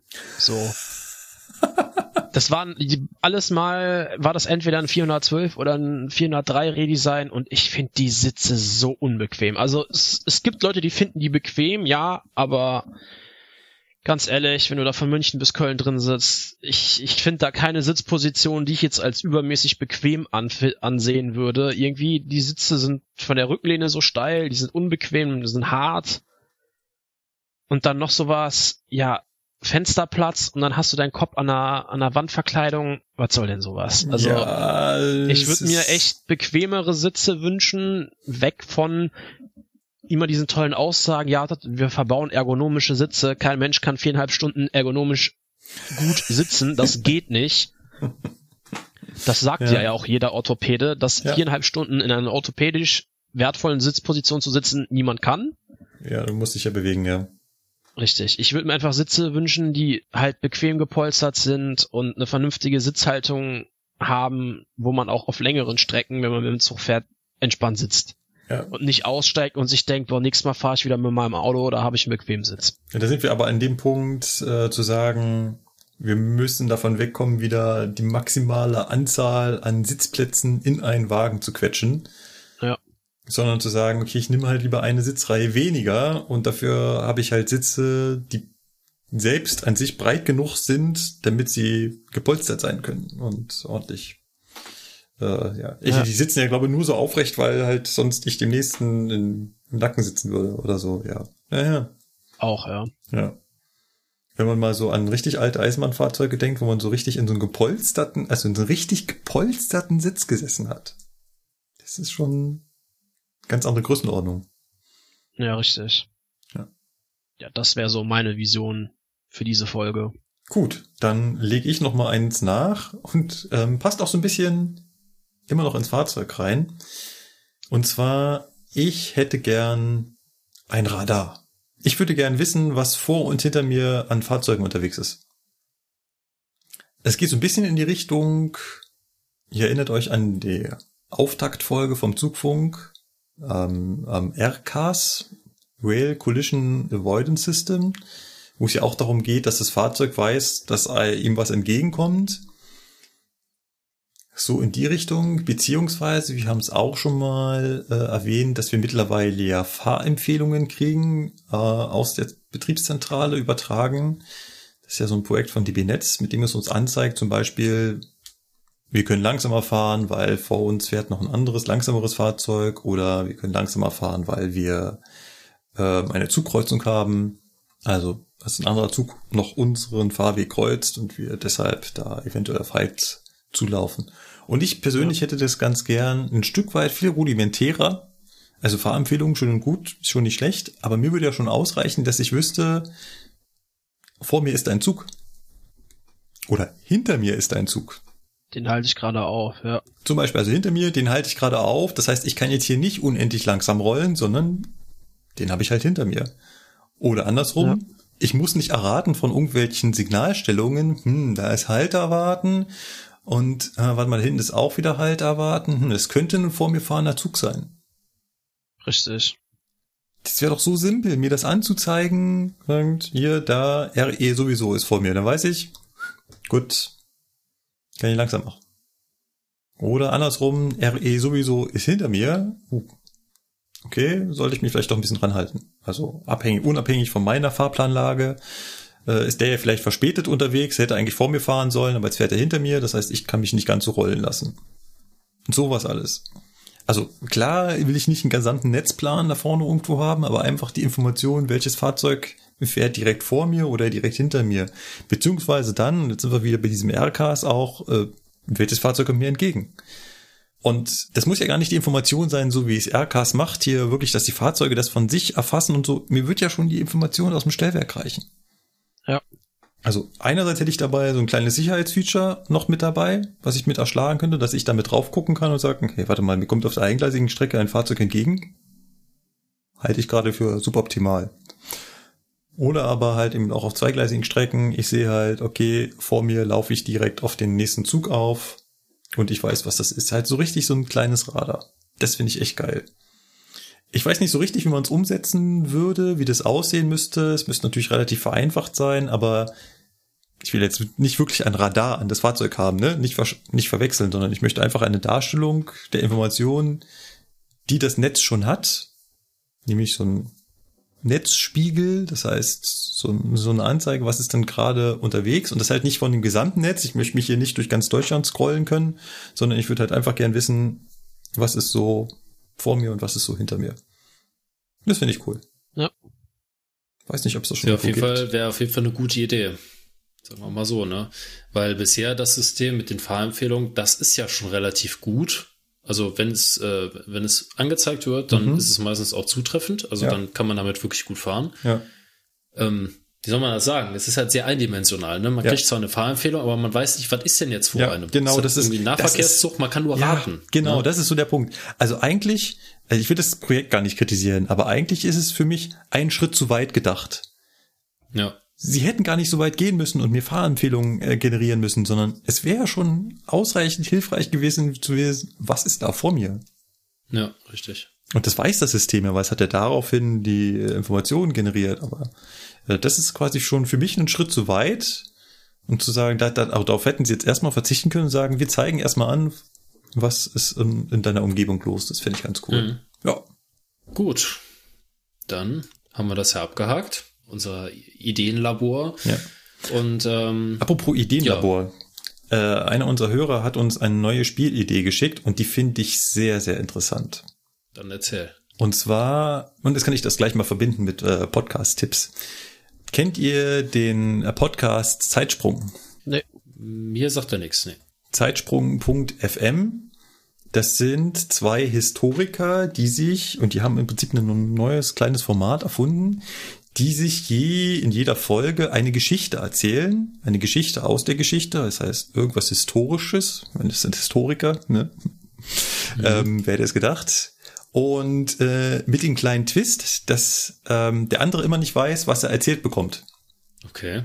So dass sie sich wirklich Geschichten erzählen. Und so ein bisschen daran angelehnt, ich glaube, die sind uns nicht böse, wenn wir das tun, dass wir das auch machen und dass jeder einzelne von uns immer den anderen in einer Folge eine Geschichte erzählt über die Eisenbahn. Also es muss jetzt keine, kein, kein, kein historischer Vortrag sein über anderthalb Stunden, sondern einfach so eine kleine Anekdote, die er irgendwo gelesen hat und die er sich kurz raussucht und die er dann äh, den anderen vorträgt. Also zum Beispiel die Geschichte des Hindenburgdamms. Und dann halt eben kurz bei Wikipedia durchgelesen, wie ist der eigentlich entstanden, wie wurde der gebaut, wie lang ist der und dann so ein kurz fünf Minuten darüber erzählen. Okay. Und das finde ich geil. Das finde ich echt eine, eine nette Idee. Und da gibt's halt unendlich die, die anderen müssen dann erraten, nein, was gar nicht ist, raten. oder? Nein, nein, einfach nur erzählen. Also einfach nur dem anderen eine Geschichte erzählen. Ach so, okay. Also ohne, ja, hat jetzt keinen Spielaspekt, ich sehe es ein, aber das hatte ja unser, unser, unser ABC auch nicht. Und so könnt ihr zum Beispiel eine Anekdote über den Kölner Hauptbahnhof erzählen. Oder über, über die Hohenzollernbrücke, wie die zustande gekommen ja. ist, wie alt die schon ist. Ob es da vielleicht mal eine kuriose Geschichte zu ging, die ihr mal gehört habt. Ich finde ich eine unheimlich spannende Idee. Ähm, ich würde es so machen, dass immer nur einer dran ist. Also, dass wir nicht drei Geschichten haben, sondern pro Folge nur eine Geschichte. dass der eine natürlich so ein bisschen Vorarbeit leisten muss und sich halt äh, da kurz was raussuchen muss. Ja, ist gut. Müssen wir mal drüber nachdenken, ob uns, ob, ob euch, äh, ob euch das gefällt. Also ich würde unser aktuelles äh, Spiel noch so zwei, drei Folgen weitermachen. Ähm, sowas wie äh, äh, Bahnhöfe würde ich gerne. Da habe ich noch also ein, zwei vielleicht Ideen, wo man mal drüber nachdenken könnte, was man besser machen könnte. Und dass Ja. wir dann äh, vielleicht das andere machen. Müssen wir mal überlegen. Okay. Ja. Ja. Klingt gut. Gut, dann äh, haben wir was äh, in der Presseecke. Ja, haben wir, haben wir. Dann erzähl. Und zwar habe ich mir heute Vormittag die Arbeit gemacht. Was heißt die Arbeit gemacht? Ich hab, äh, wollte die Presseecke raussuchen und ähm, hatte mir schon einen Artikel rausgesucht gehabt. Ich mache das meistens so, dass wenn ich zur Arbeit fahre oder so, halt mal nicht mit Fahrrad, sondern in der Bahn oder irgendwo sitze, dann scrollt man so durch die Google News und da trifft man halt ab und zu auch mal Bahn News und wenn ich da was habe, dann sende ich mir das sofort in mein OneNote und dann kann ich vor der Sendung da mal durchscrollen und da hatte ich heute einen äh, Artikel drin von Zeit Online. Der titelt Deutsche Bahn nie wieder Signalstörung. Ah ja. Cool, ne? Der Artikel ist vom 8. März und ähm, etwas länger, geht über drei Seiten, aber ich finde ihn ganz nett und das habe ich in äh, der Vorbereitung gemerkt, er verweist auf ein paar andere Artikel, die ich auch ganz interessant finde. Von daher werde ich auf die nebenbei auch noch eingehen und da so ein kleines Bild bauen. Mal gucken, ob mir das gelingt. Das heißt, heute mal ein bisschen andere Presseecke, nicht äh, mehrere kleine Artikel, sondern einen ganz großen, wo wir so richtig schön eintauchen. Bevor Paul Behrens die Zukunft planen konnte, musste der junge Ingenieur die Baupläne der Vergangenheit studieren. Ab Oktober 2021 sollen in Hamburg einige S-Bahnen automatisch fahren. Lokführerinnen werden dann nur noch für den Notfall im Führerstand stehen. Das gab es bisher nur bei U-Bahn. Doch für diese Weltpremiere werden S-Bahnen eingesetzt, die bereits seit 20 Jahren in Hamburg unterwegs sind. Behrens und seine Kolleginnen haben also die Aufgabe, die Technik für den automatischen Betrieb in alten Zügen unterzubringen. So beginnt also der Artikel von Zeit Online. Und allein in diesem Satz, also in diesem Absatz, dachte ich schon, oh, echt? Automatischer Betrieb bei der Hamburger S-Bahn. Mhm. Und stellt sich raus, habe ich hier einen Artikel vom NDR vom 8. Januar 2020. Titelt, die ersten S-Bahnen sollen bald automatisch fahren. Und zwar zwischen Aumühle und dem Berliner Tor sollen ab Oktober 2021 vier Züge automatisiert fahren. Mhm. Der Fahrer oder die Fahrerin bleibt an Bord und würde dann nur noch im Notfall eingreifen. An dieser Stelle schon mal in Vorausschau, weil wir kommen gleich noch zu dem Punkt, da steht nur noch im Notfall eingreifen. Bei mir wäre so ein Notfall, wenn eine Fahrzeugstörung oder sowas, ne? Oder Ja. ich habe irgendeine Streckensperrung oder irgendwas Kurioses. Kommen wir gleich nochmal zu. Schauen wir uns erstmal an, wo Aumühle und das Berliner Tor ist. Ich meine, ich- bin ich Berliner und Wahlmünchner. In Hamburg kenne ich mich jetzt nicht so mega aus. Die beiden Bahnhöfe liegen auf der Linie S2 bzw. S21 und sind dann östlich vom Hauptbahnhof. Das heißt, die nächste Station Richtung Osten vom Hauptbahnhof ist das Berliner Tor und da soll das losgehen und soll dann weiter die S2 entlang nach Bergdorf beziehungsweise zur Endstation Aumühle gehen. Wie weit jetzt wirklich, ist nicht so genau klar, weil je nachdem, welchen Artikel man liest, heißt es einmal nur Bergedorf und einmal heißt es Bergedorf-Aumühle oder einmal heißt es Aumühle. Man weiß es nicht genau. Aber ihr werdet feststellen, es gibt noch mehr Diskrepanzen. So, weiter geht's nämlich. So, immer noch im NDR-Artikel. Äh, wir haben gesagt, die Fahrerinnen bleiben nur noch für den Notfall an Bord. Diese Technik will die Bahn zukünftig deutschlandweit nutzen, sagt Verkehrssenator Michael Westhagemann. Am Mittwoch. Unsere sportliche Aufgabe ist es, frühzeitig sicherzustellen, dass wir, wenn es irgend geht, in Hamburg anfangen. Also klar, der Hamburger Verkehrssenator will natürlich, dass bei Ihnen zuerst fahrerlos gefahren wird.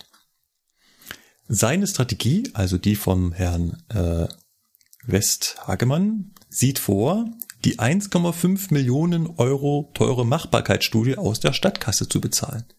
Da wurde ich ein wenig hellhörig. Hm. 1,5 Millionen und so eine halbe Linie da fährt voll automatisch? Geil. Das ist ein bisschen teuer, oder? Die sind ein bisschen billig. 1,5 Millionen. Ich wollte gerade sagen, für einen automatischen Betrieb, das ist ja nix. Ist ja nix. Also. Ja, auch wieder wahr. Das, äh, so. Aber, also merken wir uns mal hier. Nur im Notfall eingreifen und 1,5 Millionen teuer. So. Bei der digitalen S-Bahn werden Türen und Abfahrten computergesteuert. Damit sollen die Züge in 60 Sekunden Abständen fahren und bis zu 30 Prozent mehr Fahrgäste mitnehmen können. Also äh, in 60 Sekunden Abständen fahren, damit kriege ich dann äh, 60 pro Richtung hin, ne? Pro Stunde. Ja. Ja. Ja. Und damit bis zu 30 Prozent mehr Fahrgäste befördern. Gut. Dann geht's noch ein bisschen allgemeiner weiter. Das würde ich jetzt außen vor lassen. Nur hier noch als Anmerkung. 700.000 Menschen befördert die S-Bahn Hamburg äh, täglich aktuell. Nur mal so als Größenordnung. Mhm. Ich glaube, bei der S-Bahn München waren es 800.000, hat man mal gesagt. Und äh, S-Bahn Berlin sind es eine Million Fahrgäste am Tag. Also so nur so als Größenordnung. Fand ich schon ganz interessant, aber irgendwie kam mir das komisch vor. Also, weiter gegoogelt sehe ich einen Artikel von Heise, der Verlag von der CT, die ich im Abo habe. Ähm, Nochmal schön darauf hinweisen. Autonome S-Bahnen sollen ab 2021 in Hamburg fahren, titelt der Heise Verlag. Ein Artikel hier vom, hab ich mir das jetzt nicht rausgesucht, doch müsste hier vom, von 2018 ist der schon, der ist schon ein bisschen älter. Die Pilotstrecke für die erste führerlose S-Bahn in Deutschland soll 2021 in Hamburg in Betrieb gehen. Das haben die Hansestadt, der Elektrokonzern Siemens und die Deutsche Bahn als Betreiberin der S-Bahn mit einer am Donnerstag unterzeichneten Kooperationsvereinbarung Digitale S-Bahn Hamburg beschlossen. Die Kosten für das Projekt von rund 60 Millionen Euro Aha. wollen sich die Kooperationspartner teilen. Vorgesehen ist den 23 Kilometer langen Streckenabschnitt auf der Linie 21 zwischen den Stationen Berliner Tor und Bergedorf-Aumühle im Osten der Stadt für das hochautomatisierte Fahren technisch einzurichten. Also hier die Frage, wie weit es jetzt wirklich geht, weiß ich immer noch nicht. Sie hatten Fahren die Rede. Entsprechend werden auch vier Fahrzeuge der Baureihe 474 ausgerüstet. Angewandt werden die Zugsteuerungssysteme ATO, steht für Automatic Train Operation, und das europäische Zugbeeinflussungssystem EDCS, also European Train Control System. Der Triebfahrzeugführer werde aber für Betriebsstörungen oder Gefahrensituationen weiterhin mit an Bord bleiben, sagte der Infrastrukturvorstand der Bahn Ronald Pofalla. Ja. Mhm. Mhm. Und wenn der das schon sagt, wird das ja wohl so sein. Ja, wir Genau. lesen für Betriebsstörungen oder Gefahrensituationen. Also, ne, denken wir so, wenn es halt nicht mehr weitergeht. Ja. Außerhalb des digitalisierten Streckenabschnitts soll der Zugführer den Zug wie bisher weiter steuern. Vollautomatisch sollen die Züge aus und in die Abstellanlage in der Station Bergedorf rollen. Nicht schlecht. Ziel sei es, bis zum Weltkongress für intelligente Transportsysteme im Oktober 2021 in Hamburg die Strecke in Betrieb zu nehmen. Also auch dieses Rollen in die Abstellanlage, das finde ich, habe ich mal bei der bei der U-Bahn Nürnberg beobachtet, das ist schon gruselig, weil U-Bahn Nürnberg, da sind ja wirklich absolut fahrerlos unterwegs und der fährt, fährt in die Abstellanlage hinter, dann dauert das irgendwie zehn Sekunden, dann gehen auf der anderen Seite Ja. die Lichter an und er rollt wieder raus. Das Das gab's in Berlin auch mal. Das haben die Echt? mal erprobt, aber wieder eingestellt. echt, echt spannend. Ich glaube, die dieses automatische macht Kehren. auch. Ja, genau. Also unheimlich spannend. So. Lesen wir weiter, immer noch bei Heise. Fahrten auf automatisierten Strecken sollen mit der Technik enger getaktet werden können. Erwartet wird ein Kapazitätszuwachs von rund 20 Prozent. Äh, warte mal, wir waren doch beim NDR bei 30. Ja. Hm, gut. Was erzählt ihr uns hier? So. Jetzt kommt noch mal was zur Technik in dem Heise-Artikel. Im Gegensatz zu fahrerlosen U-Bahn-Systemen wie zum Beispiel Nürnberg sollen Hamburg europäisch standardisierte Technik verwendet werden. So können sie auch in weiteren Regionen verwendet werden, schreibt die Bahn. Okay. Haben wir schon erwähnt, sie wollen ATO und ETCS verwenden. DB-Vorstand Pofalla bezeichnet das Vorhaben in seinem Meilenstein im Zukunftsprogramm Digitale Schiene Deutschland. Die Kosten für einen bundesweiten Einbau der entsprechenden Technik hält er im Vergleich zum Gleisbau für überschaubar. Aha. Okay. Nach seiner Einschätzung, also nach der Einschätzung von Ronald Pofalla, sind hierfür von 2020 bis 2025 rund drei Milliarden Euro zu veranschlagen. Ein erfolgreiches Hamburger Pilotprojekt könne zum Exportlager für Deutschland werden, ergänzte Pofalla. Also die Zahlen verstehe ich jetzt vorne und hinten nicht. Also hat er jetzt gerade geschrieben, dass äh, für einen, also steht doch die Kosten für einen bundesweiten Einbau der entsprechenden Technik. Also entsprechende Technik, hier geht's ja ums fahrerlose, ums vollautomatische Fahren. Ja. Nee, hochautomatisierte Fahren. Ne? Das will er bis 2025 äh, in Gesamtdeutschland umsetzen und drei Milliarden Euro ausgeben. Steht hier. Ja. Das macht aber vorne und Das- hinten keinen Sinn. Ja, also, das, das kommt auch niemals hin. Also, nein, natürlich nicht. Wir sind ja eigentlich bei diesem Zeit-Online-Artikel. Äh, kommen wir da gleich nochmal zu. ja. Ey, Profalla, was ist hier am Bach? Das, also die Zahlen stimmen vorne und hinten nicht. Also Ja. was, was er da sagen wollte, ist mir, ist mir nicht so ganz, ist mir nicht so ganz klar. Gut. Wir haben gelernt, die S-Bahn Hamburg wird also auf der S2 nächstes Jahr mit vier Zügen hochautomatisiert fahren. Wobei die Lokführerinnen immer noch an Bord bleiben werden. Ich finde diesen Begriff hochautomatisiert, den finde ich so surreal. Gut, also dieser kleine Ausflug ähm, da zur S-Bahn Hamburg. Wir sind wieder zurück in unserem Zeit-Online-Artikel. Nie wieder Signalstörung bei der Bahn. Da würde ich gerne noch weiterlesen, weil der ist wirklich, der ist wirklich gut. Könnt ihr euch mal raussuchen. Hier geht's weiter. Neue Technik in alte Züge einbauen. Diese Aufgabe steht exemplarisch für die Herausforderungen der Deutschen Bahn.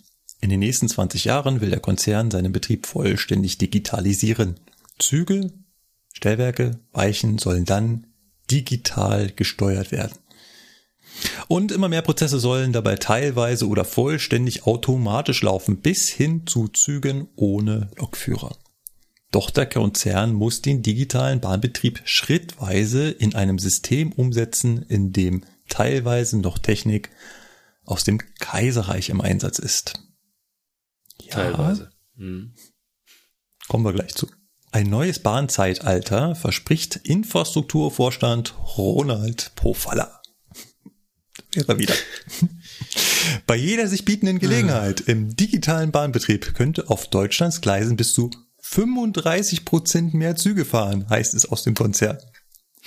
Die Zahl wird auch mal größer, oder? Ich wollte gerade sagen, das wird immer mehr. Das ist ja, das ist ja ein Traum, hör mal. Das ist ja der Wahnsinn, was, was wir für Kapazitäten haben. Also in der Vergangenheit waren doch immer von 20 Prozent mehr die Rede, oder? Jetzt Ja. sind wir schon bei 35 Prozent. Alles nur durch Digitalisierung. Das ist der Wahnsinn. Es ist. Manchmal habe ich das Gefühl, der hatte so einen Würfelbecher. Das ist echt. Weißt du, was ich mir jedes Mal denke, wenn ich hier höre, ja, vollautomatisch und neues Bahnzeitalter, kurz off-topic, aber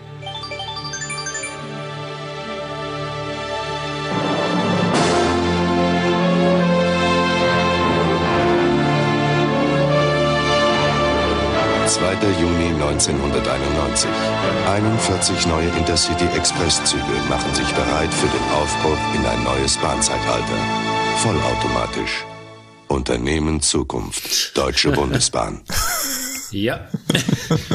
und das denke ich mir die ganze Zeit schon. Ich musste das jetzt leider gerade loswerden. Und ganz kurz am Rande. Ach ja, das funktioniert ja gar nicht, weil automatisches Aufrüsten können die Karren nicht. Hm, komisch. Naja. Ja. Guten Morgen, Horst. Gut. Genau, genau. Guten Morgen, Horst. Auf diese Steigerung sind die Bahnmanager auch dringend angewiesen. Denn die Politik fordert für den Klimaschutz bis 2030 deutlich mehr Verkehr auf der Schiene.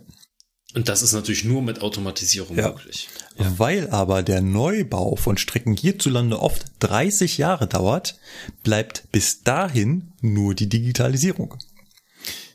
Moment mal. Das setzt ja voraus, dass wir irgendwann aber auch mit dem Neubau anfangen. Äh, Das ist jetzt Quatsch.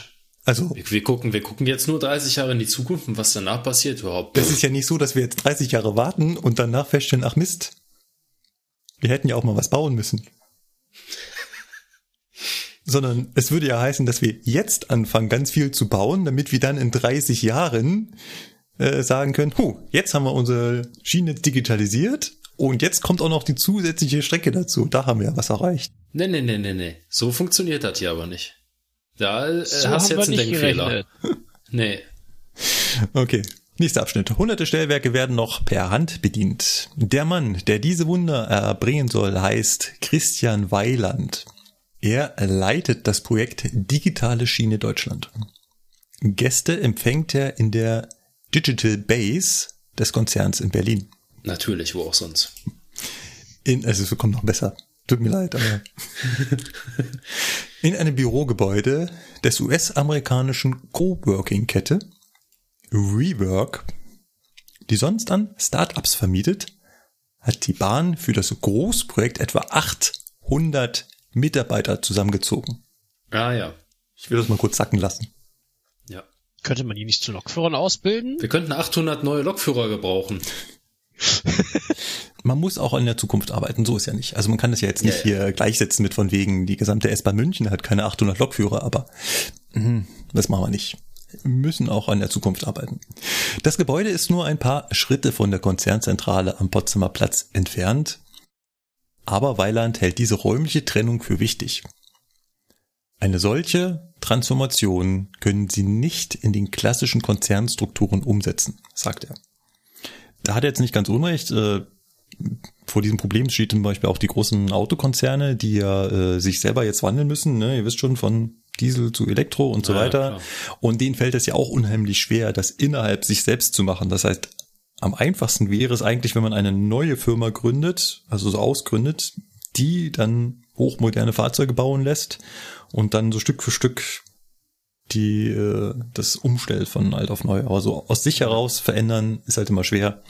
Von daher, da hat der Mensch, also kann ich absolut nachvollziehen, der Punkt. Der lustige Satz kommt jetzt aber eigentlich. Dieses Gebäude, worum es gerade geht, ne? Also um diesen WeWork Coworking Space. Das Gebäude ist dezent auf hip gestaltet. Oh Gott. Schreibt die Zeitung, nicht ich. Oh Gott. Data. Uff. Eieieiei. Der 51-jährige Weiland ist jedoch kein Startup-Mensch, sondern durch und durch pragmatischer Ingenieur. Die digitale Bahn umzusetzen, das bedeutet für ihn Schritt für Schritt Probleme lösen. Jeder Zug, jeder Schienenstrang, jede Weiche und jedes Stellwerk muss in den nächsten Jahren einen Internetanschluss bekommen. Ja. Alles klar.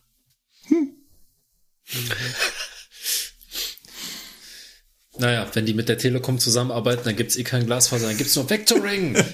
Aber Super Vectoring, super Ja. Vectoring. ja, ja, genau. Super Vectoring. Genau.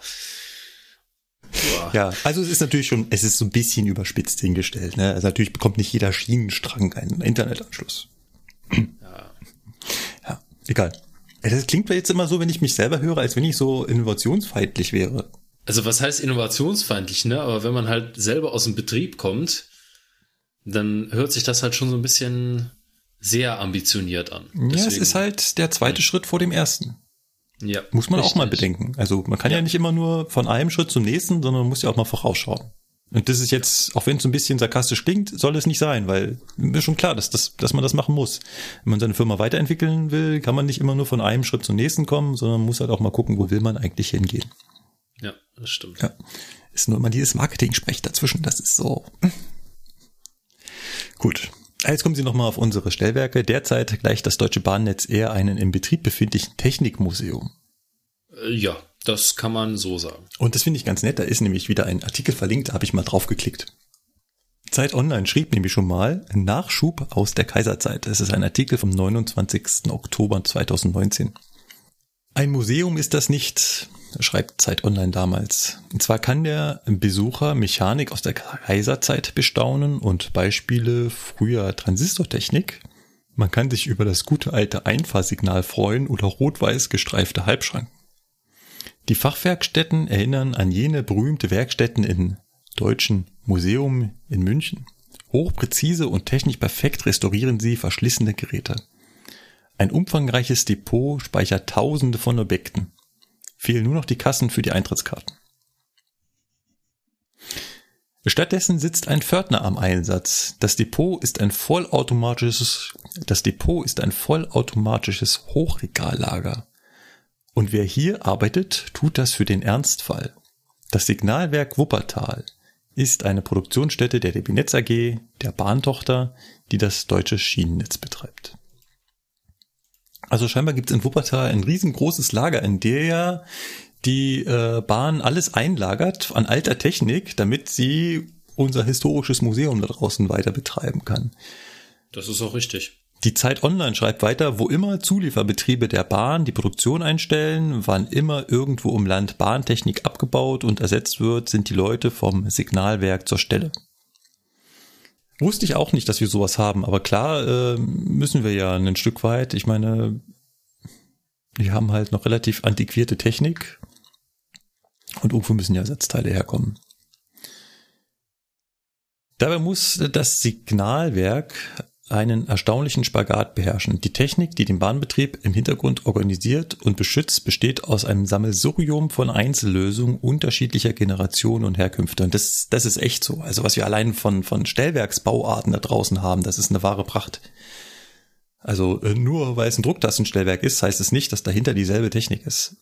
Da haben wir x verschiedene Varianten von x verschiedenen Herstellern aus x verschiedenen Zeiten und mit jedem haben wir irgendeine Neuerung dazu und du musst für alles ähm, natürlich die Ersatzteile irgendwie haben.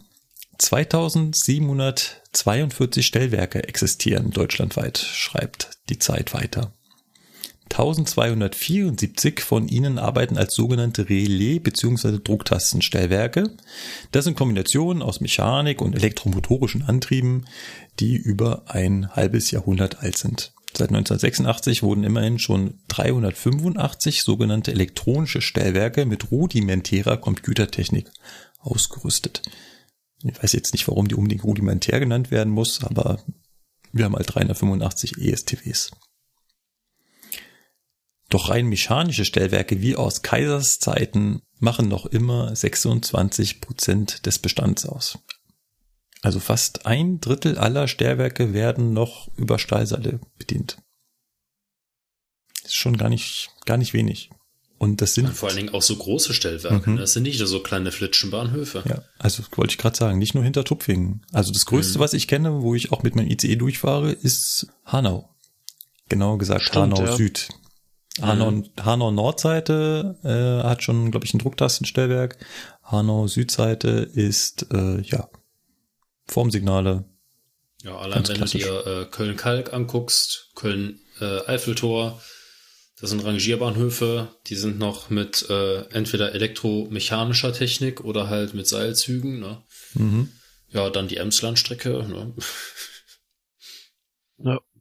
Aber, tja. Es geht noch ein Stück weiter. Das Nebeneinander der unterschiedlichen alten und unterschiedlich komfortablen Technik ist fürs Geschäft wie fürs Personal eher nachteilig. Nur ungern erinnert man sich bei der Bahn an den Sommer 2013. Ich so schnell überlegt, was war im Sommer 2013? Damals meldeten sich in einem Mainzer Stellwerk so viele Fahrdienstleiter ja. krank, dass wochenlang Züge ausfielen, sich verspäteten, umgeleitet werden mussten. Teil des Problems war, dass wegen der Unterschiedlichkeit der Stellwerkstypen nicht einfach Kollegen aus anderen Stellwerken einspringen konnten. Hm, das ist leider so falsch. Der Stellwerkstyp ist nicht das Problem. Ja. Muss halt für jedes Stellwerk eine separate Einweisung haben. Richtig. Ja, jedes Stellwerk da, hat seine Besonderheit. Daran liegt das. Richtig. Da kannst du auch, das kann auch ein ESCW sein, wenn du keinen hast, der auf das Stellwerk eingewiesen ist, hast du halt leider gelitten. Ja, ja richtig. Jetzt mache ich noch einen kleinen Sprung im Artikel und springe noch zum Schluss. Zwei Milliarden Euro zahlt die DB im Jahr für die Instandhaltung ihres Netzes. Das Signalwerk Wuppertal gehört mit seinen auch technikhistorisch relevanten Produkten dazu. Doch zum Technikmuseum könnte dieser Ort erst werden, wenn die Bahn dereinst von Grund auf und konsequent durchdigitalisiert ist. Ich finde, das ist ein tolles Wort. Durchdigitalisiert, ja. ja. Ja, ja. Wir müssen durchdigitalisiert werden. Ja. Aber auch so die Zahl, zwei Milliarden Euro täglich zahlen wir für die Netzinstandhaltung, hatte ich jetzt auch nicht so äh, auf dem Schirm. Gut, ähm, wir springen wieder zurück. Ihr seht schon, ähm, ich mache mal so kleine Ausflüge. Wir waren ja eigentlich bei dem Zeit-Online-Artikel von ganz am Anfang. Nie wieder Signalstörung. Ist ja schon wieder dem Link gefolgt. Überall, wo man klickt man auf den Link und dann Ja. verläuft man sich im Internet. Hier geht's weiter. Von rund 2600 Stellwerken werden noch immer etwa 700 manuell betrieben. Die Mitarbeiter überwachen die Gleise mitunter mit bloßem Auge und stellen Signale und Weichen mit Hebel und Seilzügen. Ja, natürlich mit bloßem Auge. Mit was sonst? Mit dem Fernglas oder was? Also der Begriff bloße Auge macht hier keinen Sinn. Ja. Ja, natürlich bedient man die mit bloßem Auge. Ohne Fernglas. Ja. Ja, es ist, äh, es ist doof formuliert, ja. Ähm, abgesehen davon ist das ja nicht schlecht. Also ich habe immer das Gefühl, da draußen kommt an, dass es irgendwie potenziell hoch unsicher ist. Also so ein mechanisches Stellwerk ist schon sehr, sehr, sehr gut. Das arbeitet sehr zuverlässig und sicher. Das Einzige, was das mechanische Stellwerk halt nicht hat, ist so eine Gleisfreimeldeanlage. Das heißt, dem Fahrdienstleiter wird nicht per Leuchtmelder oder per kleine rote Punkte angezeigt, dass ein Gleis besetzt ist. Kann es haben, muss es nicht. Ne? Also gibt Stellwerke, die haben das. Gibt auch Stellwerke, die haben das nicht. Und im, der Punkt ist dann halt, bei solchen mechanischen Stellwerken ist ein Fahrdienstleiter immer vor Ort. Das heißt, der braucht sich nur umdrehen und kann die Gleise sehen. Er kann rausgucken. Gucken mit die Augen. Genau, mit dem bloßen Auge. Und ähm, ähm, sage ich mal, modernere Stellwerke, also wenn du dann beim Spurplan oder beim digitalen, nee, beim elektronischen Stellwerk bist, die haben dann halt Gleisfreimeldeanlagen und brauchen halt nicht mehr vor Ort sein. Und ja, sie verhindern dann ein Stück weit, dass man Züge in besetzte Gleise fahren lässt, was das Mechanische nicht macht. Genau, wir waren hier bei dem bloßen Auge und den 700 manuell betriebenen Stellwerken, aber noch größere Probleme, schreibt jetzt Zeit Online, bereiten der Bahn jedoch die elektrischen Stellwerke. Und das finde ich eine echt gute Feststellung. Die waren früher recht zuverlässig, doch die meisten sind inzwischen mindestens 60 Jahre alt. Poröse Kabel und kaputte Schaltungen sorgen immer wieder für Ausfälle. Das ist dann die berühmte Signalstörung, von dem Bahnfahrer immer wieder hören, sagt Weiland. Nach und nach will die Bahn deshalb die Stellwerke durch digitale Anlagen ersetzen und sie dabei auf 280 Stück reduzieren.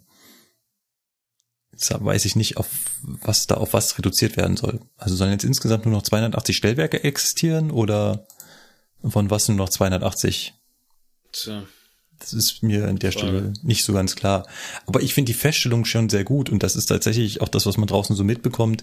Diese Drucktastenstellwerke oder Relaisstellwerke, das sind eher die problematischen Fälle. Da ist es halt unheimlich schwer, Ersatzteile noch zu, für, zu besorgen und die fallen eher aus als die mechanischen Stellwerke. Ja, vor allen Dingen muss man halt auch überlegen, wie alt die sind. Und das ist halt, ne, wie wir das auch bei der LZB hatten, das war halt damals so Top-Notch-Technologie. Und da hat sich aber nie mal was dran verändert. Also Ja. die ist einfach auf dem Stand hängen geblieben. Ja. Da hat, da gab es keine Innovationen mehr. Das ist halt Technik aus den 70er Jahren. Die ist so verbaut und da hat sich nie wieder was dran getan. Ja. Ne? Das ist alles noch mit Kabeln gemacht, alles mit Relais gemacht und das Genau. fällt halt irgendwann mal auseinander. Ja, und halt mit sehr komplexen Relaissystemen, aber Ja. Gehen wir mal Ja, weiter. das war damals ja, Cutting-Edge-Technologie. definitiv. ne? Ganz klar, muss man mal so sagen. Zeit Online schreibt, die Digitalisierung, die Digitalisierung macht den Bahnbetrieb aber nicht nur zuverlässiger. Sie kann auch dafür sorgen, dass auf den bestehenden Gleisen mehr Züge unterwegs sein können. Warte, warte, warte, das habe ich schon mal gehört. Jetzt kommen bestimmt gleich 40 Prozent. Ja. Um das zu verstehen, muss man wissen, wie Züge traditionell gesichert werden. Das finde ich jetzt ganz gut. Jetzt wird nämlich das Blocksystem erklärt. Folgendes. Seit mehr als 100 Jahren gilt das Prinzip, dass sich in einen Streckenabschnitt, den die Eisenbahner Block nennen, immer nur ein Zug aufhalten darf. Denn bei Bremswegen von teils mehreren Kilometern, können Lokführerinnen nie sicher sein, ob sie genug Abstand zum Zug vor ihnen halten. Ähm, übrigens, falls jemand auffällt, also der Artikel hat hier sehr vorbildlich gegendert. Es wäre natürlich sowohl Lokführer als auch Lokführerinnen gemeint. Aber das wird euch sicherlich klar gewesen sein. Dieses Prinzip will die Deutsche Bahn möglichst bald überwinden, also jetzt hier das Blocksystem, und zwar mit Hilfe des European Train Control Systems. Per Funk werden alle Züge dabei genau lokalisiert. Wenn ein Zug bremst, wird die Lokführerin des folgenden Zuges automatisch darüber informiert und kann ebenfalls bremsen. Züge fahren so in Zukunft Kolonne. Wie Lkw auf der Autobahn. Den Sicherheitsabstand könnte man fortan allein am Bremsweg festlegen, statt Züge von einem freien Streckenabschnitt zum nächsten zu lotsen. Das macht es möglich, dass mehr Züge gleichzeitig unterwegs sein können, also auch mehr Passagiere. Wir sprechen bei Zügen meistens von Fahrgästen, aber das Geile ist, warte, ich, ich erkläre mal ganz kurz. Also hier, ETCS, ja, ähm, was hier gemeint ist, ist ähm, die Ausbaustufe 3 von ETCS, bei denen man quasi Moving Blocks hat. Das heißt, dieser Block, von dem gesprochen ist, bewegt sich mit dem Zug mit.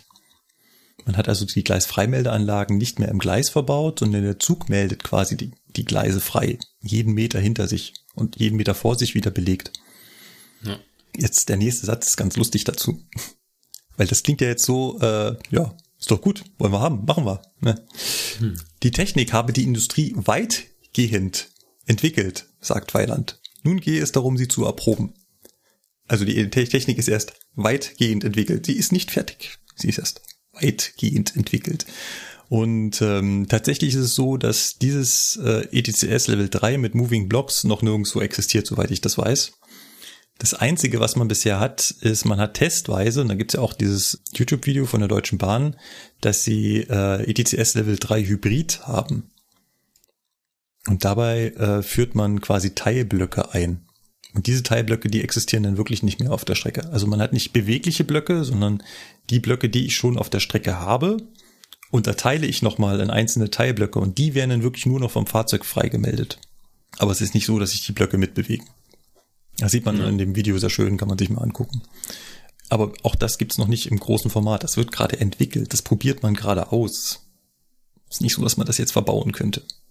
Weiter geht's. Vor allem bei den S-Bahnen will Weiland schnell vorankommen. In diesen Netzen sind nur wenige Fahrzeugtypen im Einsatz. Entsprechend schnell können wir die digitale Zugsicherung umsetzen. In den besonders belasteten Großstädten können man so schon in den 20ern mehr Züge aufs Gleis bringen. Also 20ern, damit meinen sie 2020 bis 2029. Deshalb ist das Projekt Digitale S-Bahn Hamburg, das ein paar Etagen unter Weilands Büro geplant wird, so wichtig. Hm, das Digitale S-Bahn Hamburg ist wieder da. Hm. 150 Mitarbeiterinnen der Deutschen Bahn und von Siemens arbeiten in der Digital Base daran, wie Züge in Hamburg nicht nur digital gesichert werden. Der nächste Schritt ist, dass sie ohne Lokführerinnen fahren können. Dadurch will die Bahn ebenfalls mehr Passagiere transportieren. Denn selbstfahrende Züge halten sich penibel an den Fahrplan, streiken nicht und werden nicht krank. Sorry, wenn ich sowas lese, kriege ich wieder Aggression. Er steht nämlich ja. schon wieder, der Lokführer ist schuld. Ja. Wir sind diejenigen, die nicht nach Fahrplan fahren können, steht da. Mhm. Wir sind diejenigen, die ständig streiken. Und wir sind diejenigen, die dauernd krank sind. Und äh, tut mir leid, da kriege ich Hass, wenn ich sowas lese. Also erstens, ich kann mich an den Fahrplan halten, ich tue es auch.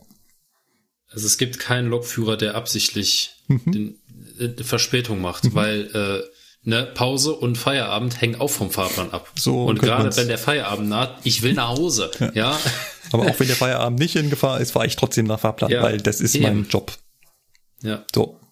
Und streiken, ja, ihr könnt ja mal googeln, wann die Bahn das letzte Mal gestreikt hat. Ist tatsächlich schon paar Jährchen her.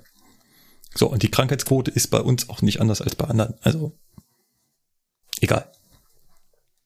Der erste Großversuch wird in Stuttgart folgen. Dort sollen ab etwa 2027 alle S-Bahnen teilautomatisch fahren. Die S-Bahn-Stammstrecke ist derzeit stark überlastet. Also scheinbar hat auch Stuttgart eine Stammstrecke. Ja. Aber eine zweite S-Bahn-Röhre kann nicht gebaut werden, weil wegen Stuttgart 21 der gesamte Hauptbahnhof umgebaut und unter die Erde verlegt wird. Deshalb wollen wir hier mit dem digitalen Betrieb mehr Kapazität schaffen, sagt Weiland. Mit Hilfe von ETCS könne man teilweise die Einfahrsignale vor den Bahnhöfen abschaffen und die Automatisierung sorge dafür, dass alle S-Bahnen genau nach Fahrplan führen. Wir hoffen, dass wir dadurch in der Stunde statt 24 S-Bahnen 30 durch die Stuttgarter Stammstrecke bekommen. Ich finde toll, dass da immer wieder Hoffen drin steht. Das heißt, wissen tun die das alles noch nicht. Die Zahlen Ja. finde ich jetzt auch ganz interessant. Also vorhin haben sie doch noch gesprochen, dass sie 60 Züge pro Stunde durchfahren lassen wollen. Also zumindest in der, bei der S-Bahn Hamburg. Jetzt sind es in Stuttgart nur noch 30 Züge pro Stunde. Ja, was denn du? Ja, gehen sie scheinbar schon einen Schritt zurück. Und die 30 S-Bahnen, die schaffen wir hier auch in München mit der LZB. Ohne automatisiertes Fahren. Ja. Hm. Naja. Ja, aber ihr fahrt ja auch mal nach Fahrplan, ne? Habe ich gehört. Ach so. Da fahren ja noch Lokführer, ne? Ja, also da ja. geht's ja darum, dass alles nach Fahrplan läuft und das kriegt man ja nur hin, wenn man keinen Lokführer hat. Ne? Ist ja klar. Ja, es steht doch da, ne?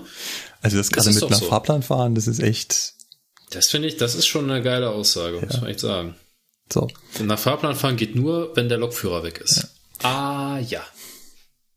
Hast du es auch so daraus gelesen, ne? Ja, natürlich. Mhm. Ich fahre auch jeden Tag verspätet. Ich bin nie pünktlich. Also wirklich äh, Ja. krass, heftig. Gut, wir nähern uns zum Ende, zum letzten Absatz. Und da kommt noch mal so ein.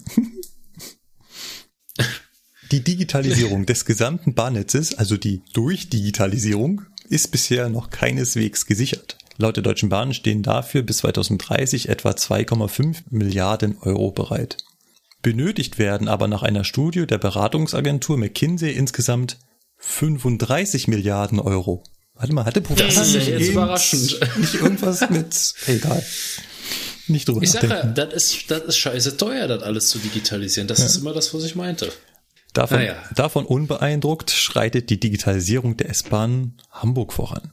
Jetzt kommt's gleich nochmal, es kommt was richtig Gutes. Der junge Ingenieur Behrens, ihr erinnert euch vom Anfang des Artikels, der Mhm. derzeit vier Züge mit Antennen und Rechnern für ETCS und Automatisierung ausstattet, hat bereits die nächste Aufgabe im Blick. Er wird in den Zügen Kameras und Sensoren installieren. Damit könnten die S-Bahnen überraschende Hindernisse auf der Strecke, etwa einen umgefallenen Baum, selbstständig erkennen. WTF, warte mal, die haben von automatisierten Fahren gesprochen und der Zug kann doch nicht mal plötzlich anhalten, wenn er ein Hindernis erkennt? Echt Nein. jetzt? Das ist hochautomatisiertes Fahren? In Zukunft wollen sie mal eine Kamera verbauen?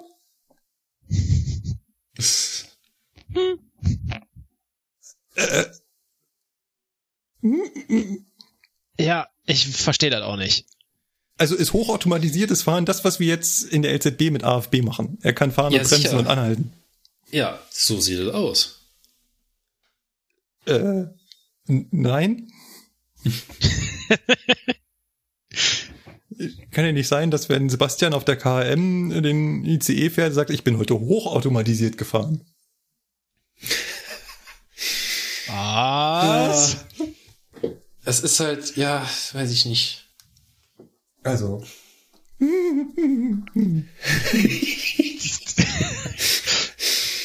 Ja, ja, ja, es ist schon schön. Ja, also es kostet jetzt 60 Millionen, um auf einem kleinen Streckenabschnitt die S-Bahn Hamburg in Anführungszeichen hochautomatisiert fahren zu lassen zu können. Sie kann aber nicht vor Hindernissen anhalten, sondern nur dem normalen Streckenverlauf nach Signalen abfahren. Ja, also quasi so wie auf der Modelleisenbahn. Ne? Ah, ja. Ja. Also, äh, um jetzt mal ein Fazit darunter zu schreiben. Ähm, Gerade wenn man sich in so ein Thema vertieft, und ich habe hier wirklich nur drei Artikel rausgesucht. Nee, vier sind insgesamt. Man stößt auf verwirrende Zahlenspiele, die passen alle nicht zusammen, sei es von der Kapazitätssteigerung oder Kosten oder von wo bis wo irgendwas verlegt wird. Und zweitens, wenn man das versucht, so ein bisschen dahinter zu schauen, sagt, das passt vorne und hinten nicht, was ihr da entweder was ihr macht oder was ihr schreibt. Man muss das natürlich immer noch trennen. Was draußen passiert, ist ja nicht immer unbedingt das, was die Zeitung hier wiedergibt, weil das musste ein Redakteur verstehen und nochmal aufschreiben. Dabei gehen eventuell auf Informationen verloren. Zwischendurch steckt auch noch der Pressesprecher dazwischen. Er hat auch noch mal was umformuliert und was äh, weggestrichen und zugeschrieben. Sei es drum. Aber mir fällt bei sowas halt immer auf, wenn man sowas aufmerksam liest und sich mal genauer anschaut und vielleicht ein bisschen was davon versteht von der Thematik, dass es dann immer vorne und hinten so richtig so ein bisschen knarzt und knackt und gar nicht passt. Ja. ja. Gut. Das war der Ausflug in die Presseecke. Heute etwas anders. Ähm, mal schauen, wie es das nächste Mal weitergeht. Oh, ich habe schon wieder Bluthochdruck, ey. Mann. Egal. Gut, dann äh, haken wir die Presseecke jetzt auch mal ab. Ne? Ähm, also ich fand es interessant, dass der Artikel mich mehr aufgewühlt hat als unsere Grundsatzdiskussion, die wir ja, äh, ja. vorhin erst hatten. Ähm, naja, aber die Presse ist halt immer für so eine Überraschung zu haben. Ja. Äh, nichtsdestotrotz machen wir weiter ähm, und kommen jetzt als letztes noch zum Feedback. Ja. Und da ist dann mal interessant, was war denn so los in letzter Zeit? Ja, ähm, war diesmal gar nicht so viel. Ähm, wir wurden nicht, nicht überrannt. Eigentlich erstaunlich, weil äh, man sollte ja meinen, so zur 2018 hat irgendwie jeder was zu sagen, ja, hätte ich auch ist gedacht, halt ein ja. bekanntes, eine bekannte Baureihe, da äh, von der hat, haben die meisten halt schon mal was gehört, ne? Ja. Und naja. Ähm, wollt ihr mal anfangen? Sonst, ich muss mich gerade mal erholen. Ja, äh, Gerade zu viel Sebastian. gelesen. Kommt von Christian. Er hat, eine, er hat eine Frage und zwar zu einer Hektometertafel, die er neulich im Bahnhof Halle-Saale gesehen hat. Äh, es sieht so aus, als hättet ihr einen negativen Wert. Bild im Anhang. Gibt es sowas öfter und wenn ja, habt ihr eine Erklärung dafür. Was sehen wir da? Eine minus 1,4. Ja, das dürfte jetzt mal so dumm gesagt dieser Fehlbetrag sein, wenn Strecken irgendwie verlegt wurden oder verlängert wurden. Das, da hast du doch meistens die Striche davor, oder, oder irre ich jetzt? Ja, Ja, nee, ja ist ganz richtig. Genau. Vielleicht müssen wir für unsere Hörer äh, ganz kurz erklären, was eigentlich Hektometertafeln sind. Ja, Ja. also Hektometertafeln, das sind einfach, das ist quasi die Streckenkilometrierung. Ne? Also wir haben alle 200 Meter. Auf der freien Strecke äh, haben wir halt so eine Tafel draufstehen, die gibt uns halt den Kilometer an und die 100 Meter Schritte. Ne? Also da steht dann zum Beispiel 21,8 drauf, so und dann 200 Meter weiter steht dann 22,0, wieder 200 Meter weiter steht dann 22,2 und so weiter. Ne? So Und in der ist das Regel aufgeteilt. beginnt das bei null und läuft dann hoch Genau. oder äh, beginnt bei 385 und läuft dann runter auf null, Genau. je nachdem, in welche Richtung ich mich halt bewege. Und je nachdem, wenn es schon mal dazu kommt, dass Strecken neu trassiert werden, dann ist so eine Strecke, die Kilometrierung bleibt gleich, die wird dann quasi auf der gesamten Strecke nicht geändert, weil dann müsste man alle Schilder abmontieren und alle an einer anderen Stelle aufhängen. Deswegen wird einfach an dem Punkt, wo so eine Strecke neu trassiert ist und da entsprechend kürzer vielleicht geworden ist, entsteht halt ein Fehlbetrag. Ne? Also die Strecke, die hört dann nicht mehr bei null auf, sondern die hört dann schon bei, äh, bei zwei Kilometern auf und dann entsteht so eine Differenz. Und diese Differenz wird halt rechnerisch, äh, wird die halt wieder angeglichen, indem es halt so Ja, du hast diese halt, Fehlbeträge genau, da du, gibt. du ne? hast entweder Minuszeichen oder so. Ja, du hast entweder Kilometersprünge drin, also dass Genau. du von einem Kilometer auf den nächsten einfach springst, eben war es noch Kilometer 35, plötzlich bist du Kilometer 37. Oder aber, ähm, genau, wenn Strecken umgebaut werden, hast du dann auch mal, dass du eigentlich vor Kilometer null, also du willst, müsst, hast davor irgendwie einen Teil, weil der Bahnhof wurde, wurde halt ein Stück verlegt. Das heißt, die Strecke beginnt jetzt schon einen Kilometer früher. Jetzt müsstest du die gesamte Strecke eigentlich um einen Kilometer verschieben. Wie du sagst, müsste man alle Schilder, also alle Hektometertafeln jetzt umhertragen, aber das reicht ja nicht. Du müsstest ja auch alle Dokumente umändern, weil in den ganzen Ja. Stellwerken ist ja genau dokumentiert, an welchem Meter genau was, welches Signal steht. Das müsstest du alles neu machen. Ja. natürlich totaler. Macht man nicht. Ne? Ist einfach, äh, wäre Wahnsinn und äh, deswegen Total gleicht man das dann halt an der Stelle, wo es nötig ist, ab oder an. Ja. Äh, wir haben das zum Beispiel in Köln ganz klassisch, äh, wenn man ähm, vom Hauptbahnhof Richtung Köln Süd rausfährt oder jetzt Richtung Köln West haben wir das. Und wir haben es in der anderen Richtung auch, wenn man von Köln, Mülheim Richtung Düsseldorf fährt. Ne, Abzweig Bruder Klaus Siedlung, da ist auch so ein Kilometersprung. Da hat man irgendwann einfach mal die Strecke neu trassiert und ähm, dadurch ist das entstanden. Ja. Gut. Kommen wir zum nächsten. Zum Thema ETCS, da gab es gleich zwei Einsendungen. Genau, der Johannes hat uns doch geschrieben. Ähm, zum ETCS hat er geschrieben. Ich denke, die in der Presse umhergeworfene Kapazität, Kapazitätserhöhungen beziehen sich auf die Umstellung PZB zu Level 2, also zu ETCS Level 2. Im Vergleich zur LZB wird man wohl kaum mehr Kapazität erwarten können, wenn man nicht gerade mit LZB prinzipiell ebenfalls mögliche Features nachrüstet, wie Hochleistungsblöcke oder die Geschwindigkeitskommandierung ab der Weiche. Also was er jetzt meint ist, ähm, wenn man mit klassischer LZB fährt, dann ist das, stellt das keinen Vorteil dar. Man muss halt schon dann mit CL fahren, wo es dann Hochleistungsblöcke und eben die Weichenausdehnung gibt. Das ist ja aber weitem nicht überall implementiert. Ja, das ist richtig. Ähm, es gibt halt, wir haben halt ähm, momentan so eine Aufrüstung von alten LZB-Strecken zu den LZB-CL-Strecken, aber das heißt nicht, dass es dann überall Weichenausdehnung gibt. Ne, das mhm, ist halt, mhm. das ist nicht dasselbe. Oder auch ja. Hochleistungsblöcke. Ja. Wir haben LZB-CL-Strecken, wie zum Beispiel Köln-Rhein-Main, da gibt's keine Hochleistungsblöcke. Ja. Hochleistungsblöcke gibt's nur zwischen Offenburg und Basel und wo gab's das noch? S-Bahn München. Genau, bei der S-Bahn München, richtig, genau, da gibt's das auch noch, logischerweise. Na, also CLK oder CLK 2 heißt nicht automatisch, dass da Hochleistungsblöcke und Weichenausdehnung mit drin ist. Das kann sein, wenn man das reinbaut und muss aber nicht. Ja. Ähm, ich habe das äh, gerade heute in Vorbereitung auf die Sendung auch nochmal kurz in der Wikipedia überflogen und da steht halt auch drin, dass die angegebenen Kapazitätserhöhungen vor allem bei Systemen erzielt werden, wenn man so von einer punktförmigen Überwachung wie der PZB übergeht in ETCS Level 2. Ja. Ähm, dort, wo man schon LZB oder ähnliche Systeme verbaut hat, wird man diese Kapazitätssteigerung eher, eher nicht haben oder viel, viel geringer. Oder im Extremfall wurde auch schon eine Kapazitätsverringerung beim Umbau auf ETCS festgestellt, weil ETCS dann plötzlich viel flachere Bremskurven angelegt hat. Ja. Also Darauf weist er hin. Ja, stimmt. Und dann sagt er noch, ETCS Level 3 sei gar nicht so weit weg. Bei der Wuppertaler Schwebeballen wäre das wohl im produktiven Einsatz. Ja, ne, ähm, hm, ist halt ein kleiner Unterschied, ne? Ja, aber äh, ja, das ist halt nur, also die Wuppertaler Schwebebahn, das ist halt quasi eine sehr langgezogene Schleife. Also die Züge ja. fahren da im Kreis. Und da geht's nur um die Zugfolge. Ne? Also da geht's weniger um Kreuzungen, da gibt's keine großartigen Bahnhöfe und so weiter. Das ist nur rein, dass der Zugfolgeabstand wird da geregelt. Ja. So, das, das kann ich mit LZB auch. Ne? Ja. Und das ist sogar ziemlich simpel. Das, ähm, klar, natürlich ist da irgendwo das mit diesen wandernden Blöcken, ne, was wir ja eben schon mal besprochen haben, das ist dann natürlich schön, wenn man das hat. Ähm, das ist ja auch ein, äh, das ist ja auch, sage ich mal, ein Markenzeichen von Level 3, dass man eben keine Signale mehr braucht. Es wird alles nur noch über Funk gesteuert und wir haben wandernde Blockabstände. Ja, wie gesagt, er hat ja auch geschrieben, bis es äh, hingegen beim letzten Güterwagen installiert ist, wird es wohl noch dauern. Ja, nicht jeder Güterwagen hat natürlich ETCS, braucht er auch nicht, weil das brauchen ja nur die Triebfahrzeuge, aber. Nee, bei ETCS Level 3 brauchst du dann, muss das letzte Fahrzeug ja, du weißt, dann musst du ja eine Vollständigkeitsüberwachung haben. Ja, das ist richtig, aber und trotzdem dann, brauchst du nicht jedes Fahrzeug. Ja, nee, nicht jedes Fahrzeug. das letzte. Dann ne? bräuchte ist das letzte irgendwie, ja, mal genau. gucken, wie sie da sind. Genau. Also von daher, das wird noch länger dauern. Ja, da hat er recht. Das ja. wird noch dauern.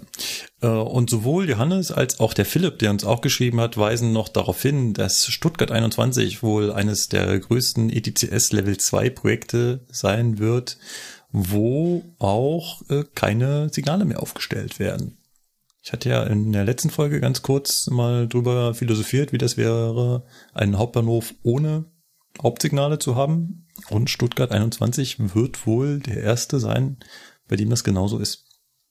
Okay, das ist interessant. Da sind wir mal gespannt. Da sind wir echt mal gespannt, weil da müssten ja alle Züge, die da durchfahren und ja. erhalten wollen, ja. ETCS-Ausrüstung ja. haben. Genau. Und lass mich mal kurz überlegen, wie viele Baureihen so wenigstens so zum Teil ETCS tauglich sind, mit denen wir da hinfahren. wenige. Wenige. Sehr wenige. Ja. ja. Naja. Das Na, wird man ja sehen. Das, ne? das schreibt hier der Philipp auch. ETCS wird also Zugangsvoraussetzung und damit ist ein kompletter Bahnknoten ab Ende 2025 mit ETCS ausgerüstet. So. Schauen wir mal. Das wird Warten dann ganz spannend. Genau. Ich würde sagen, wir schließen unsere Sendung mit einer kleinen ähm, Zukunftsvision von äh, einem Christian ab, der uns äh, per E-Mail, glaube ich, geschrieben hat. Und ähm, vielleicht nicht 100% ernst gemeint, aber vielleicht kann man mal drüber schmunzeln. Wollt ihr mal vorlesen? Und zwar schreibt der Christian. Hallo, ich hatte kurz eine Idee, die wahrscheinlich völlig unrealistisch ist, aber wenn ihr Lust habt, erzählt vielleicht zumindest bei Gelegenheit mal, warum es nicht geht, warum es totaler Unsinn ist oder was passieren müsste, damit es geht. So, kommen wir zur Idee. Die Idee, es wäre doch wunderbar, wenn man sowas wie Wohnmobilwaggons hätte zur Individualreise mit dem Zug. Sowas wie kurze Güterwagen mit Fenstern natürlich, innen ausgestattet wie ein Wohnmobil für vier bis acht Personen. So ein, Wag so ein Wagen kann man sich für eine, einige Zeit mieten, muss, sagen wir, acht Wochen vor Antritt der Reise festlegen, wann man wohin fahren möchte. Entsprechend wird der Wagen dann an Züge bekoppelt. Güterzüge dann, würde ich mal vermuten. So kann man durch Deutschland oder sogar Europa reisen, in seinem Waggon wohnen, sich für ein oder mehrere Tage an einem Bahnhof abstellen lassen, dort die Stadt besichtigen, auch einkaufen, dann weiterfahren, nach dem vor der, Fest vor der Reise festgelegten Fahrplan. Probleme, die mir selbst einfallen, führt jetzt an, damit man aussteigen kann, müsste es entsprechende Bereiche in den Güterbahnhöfen geben, wo die Reisewagen stehen können, wo sich dann auch nicht Bahnpersonal bewegen darf. Kosten ist natürlich eine Frage, der Lärm ist eine Frage, die Wagen müssten gut lärmgedämmt sein, wegen lauter Bahnhöfe und lauter Güterzüge, mit denen man mitfährt. Vermutlich ist es nicht wirklich realistisch, aber mir gefällt die Vorstellung. Ich würde mich freuen, wenn ihr das mit der Realität abgleichen könntet. Danke und viele Grüße, Christian. So, und jetzt ihr. Also ich find's cool. Ja. Hätte was. Hätte was. Also ich find's echt witzig, weil das wäre ja quasi wie so ein wie so ein Kurswagen, den du quer durch Europa schickst. Ja, ne? Ja. Den hängst du einfach irgendwo an und dann, ja, dann ist der im Zugverband mit drin, dann fährt er irgendwo anders hin und den hast du nie wieder gesehen und nach einem Jahr kommt er auf einmal wieder. Ja. Die Idee grundsätzlich finde ich auch cool. Ich glaube, zu Bundesbahnzeiten hattest du ja theoretisch Wagen an, also deinen Wagen anhängen lassen können. Mhm. Ja, ja. Ging mal. Ich meine, das ging. Ich ja. bin mir nicht sicher. Ich glaube, das ging mal. Mhm. Problem ist natürlich, wenn du irgendwie durch Europa fahren willst, du brauchst halt, der, der Wagen muss halt für jedes Land dann auch zugelassen sein. Ja, so. genau, klar, wenn du durch ganz Europa willst, dann musst du die ganzen Zulassungen haben. Das kriegst du hin. Aber das ist, das kriegst du meiner Meinung nach hin. Was ja. ich mir komplizierter vorstelle, ist halt, ähm, ne, du, du willst halt auch, wie in einem Wohnmobil willst ja auch darin wohnen. Das heißt, du brauchst eine Energieversorgung, äh, du brauchst Frischwasserbehälter und so weiter. Also das ist, das muss auch irgendwo entsorgt werden, da muss sich irgendwer drum kümmern. Boah, aber ich meine, ja. ortsfeste Anlagen für Energieversorgung haben wir schon. Wir haben auch die Honigbiene, ja. die vorbeikommt und das wegzuzelt. Äh, von daher, boah. Ja. Wenn sie nicht gerade wieder umgekippt ist, weil sie mit Vollgas in, die, in den Linksbogen gefahren ist. Also Hauptproblem, was ich natürlich sehe, ist natürlich, man kann diese Wagen natürlich nicht in Güterzüge einstellen, weil Güterzüge nee. dürfen natürlich keine Personen befördert werden. Nicht mehr. genau. Äh, nee, ähm, das, das war ja mehr witzig gemeint. Also es ist so, aber es ist ja, meine Güte, eine Regel. Ja. Nichts, was man nicht ändern könnte. Ja, was steht der Realität äh, dagegen? Ich würde mal sagen, vor allem mangelnde Infrastruktur. Also wir haben keine Gleise, wo man irgendwelche Wagen mal eben so hinstellen könnte. Und und wahrscheinlich auch äh, Costa Monetas Grande, ne? Also kostet viel Geld, wenn du so durch die Gegend fahren willst. Ähm. Ja, also davon mal ab, abgesehen, aber du hast halt, äh, also den Kosten können wir gleich nochmal kommen, aber du, also wir haben halt keinen Platz in irgendwelchen Bahnhöfen. Gibt's nicht. Also es gibt nicht einfach so Gleise, wo man, die nicht benutzt werden, wo man sich mal hinstellen kann. Haben wir nicht mehr. Also vielleicht in irgendeinem Bahnhof ganz weit draußen, irgendwo vielleicht noch in eine Ecke mal so ein oder zwei Gleise, aber da kann ja dann auch keiner stehen, weil wenn einer raus will, dann müssen ja alle anderen auch erstmal raus und dann den rausrangieren und wieder hin. Also unheimlich aufwendig. Und du kommst, und du kommst da nicht weg, ne, weil auch, ne, Bahngelände. Das ja. darf gar kein Fremdpersonal rumlaufen. Ja, das ist auch noch so ein Punkt, ne? Güterbahnhof, kein Fremdpersonal. Ihr müsst Bahnsteige, Zugänge haben. Ja. Und dann sind wir schon, wie Lukas gerade andeutet, bei den Kosten. Hm. Die sind auch nicht zu unterschätzen ist halt eine nette Idee, ne? Klar. Mhm. Also äh, wenn ich wenn ich die Wahl hätte, dann äh, würde ich mir auch hier zu meiner Wohnung einen Gleisanschluss legen lassen, ja, und dann mit meiner Privat äh, Diesellok jeden Morgen zur Arbeit dieseln oder mit meiner Akkulok. Aber naja, was willst du machen, ne? Ist halt nicht.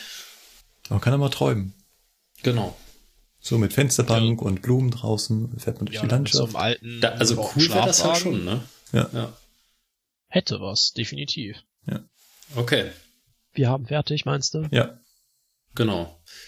Dann, äh, ja, richtig. Ähm, ganz zum Schluss, wie immer, äh, wie ihr uns erreichen könnt. Natürlich äh, mail at zugfunk-podcast.de. Dann natürlich über unsere Internetseite www.zugfunk-podcast.de. Da könnt ihr natürlich immer unter unseren aktuellen Folgen, aber auch gerne unter den alten Folgen noch einen Kommentar dazu schreiben, wenn euch irgendwas einfällt oder so. Dann auf Facebook natürlich äh, der Zugfunk-Podcast. Auf Twitter die Zugfunker. Und ja, dann äh, bleibt mir eigentlich nichts anderes zu sagen, außer war eine schöne und interessante Folge. Ich hoffe, es hat euch gefallen. Lasst es uns wissen über unsere Kanäle und ähm, ja, dann bis zum nächsten Mal. Macht's gut. Macht's gut. Tschüss. Ciao, ciao.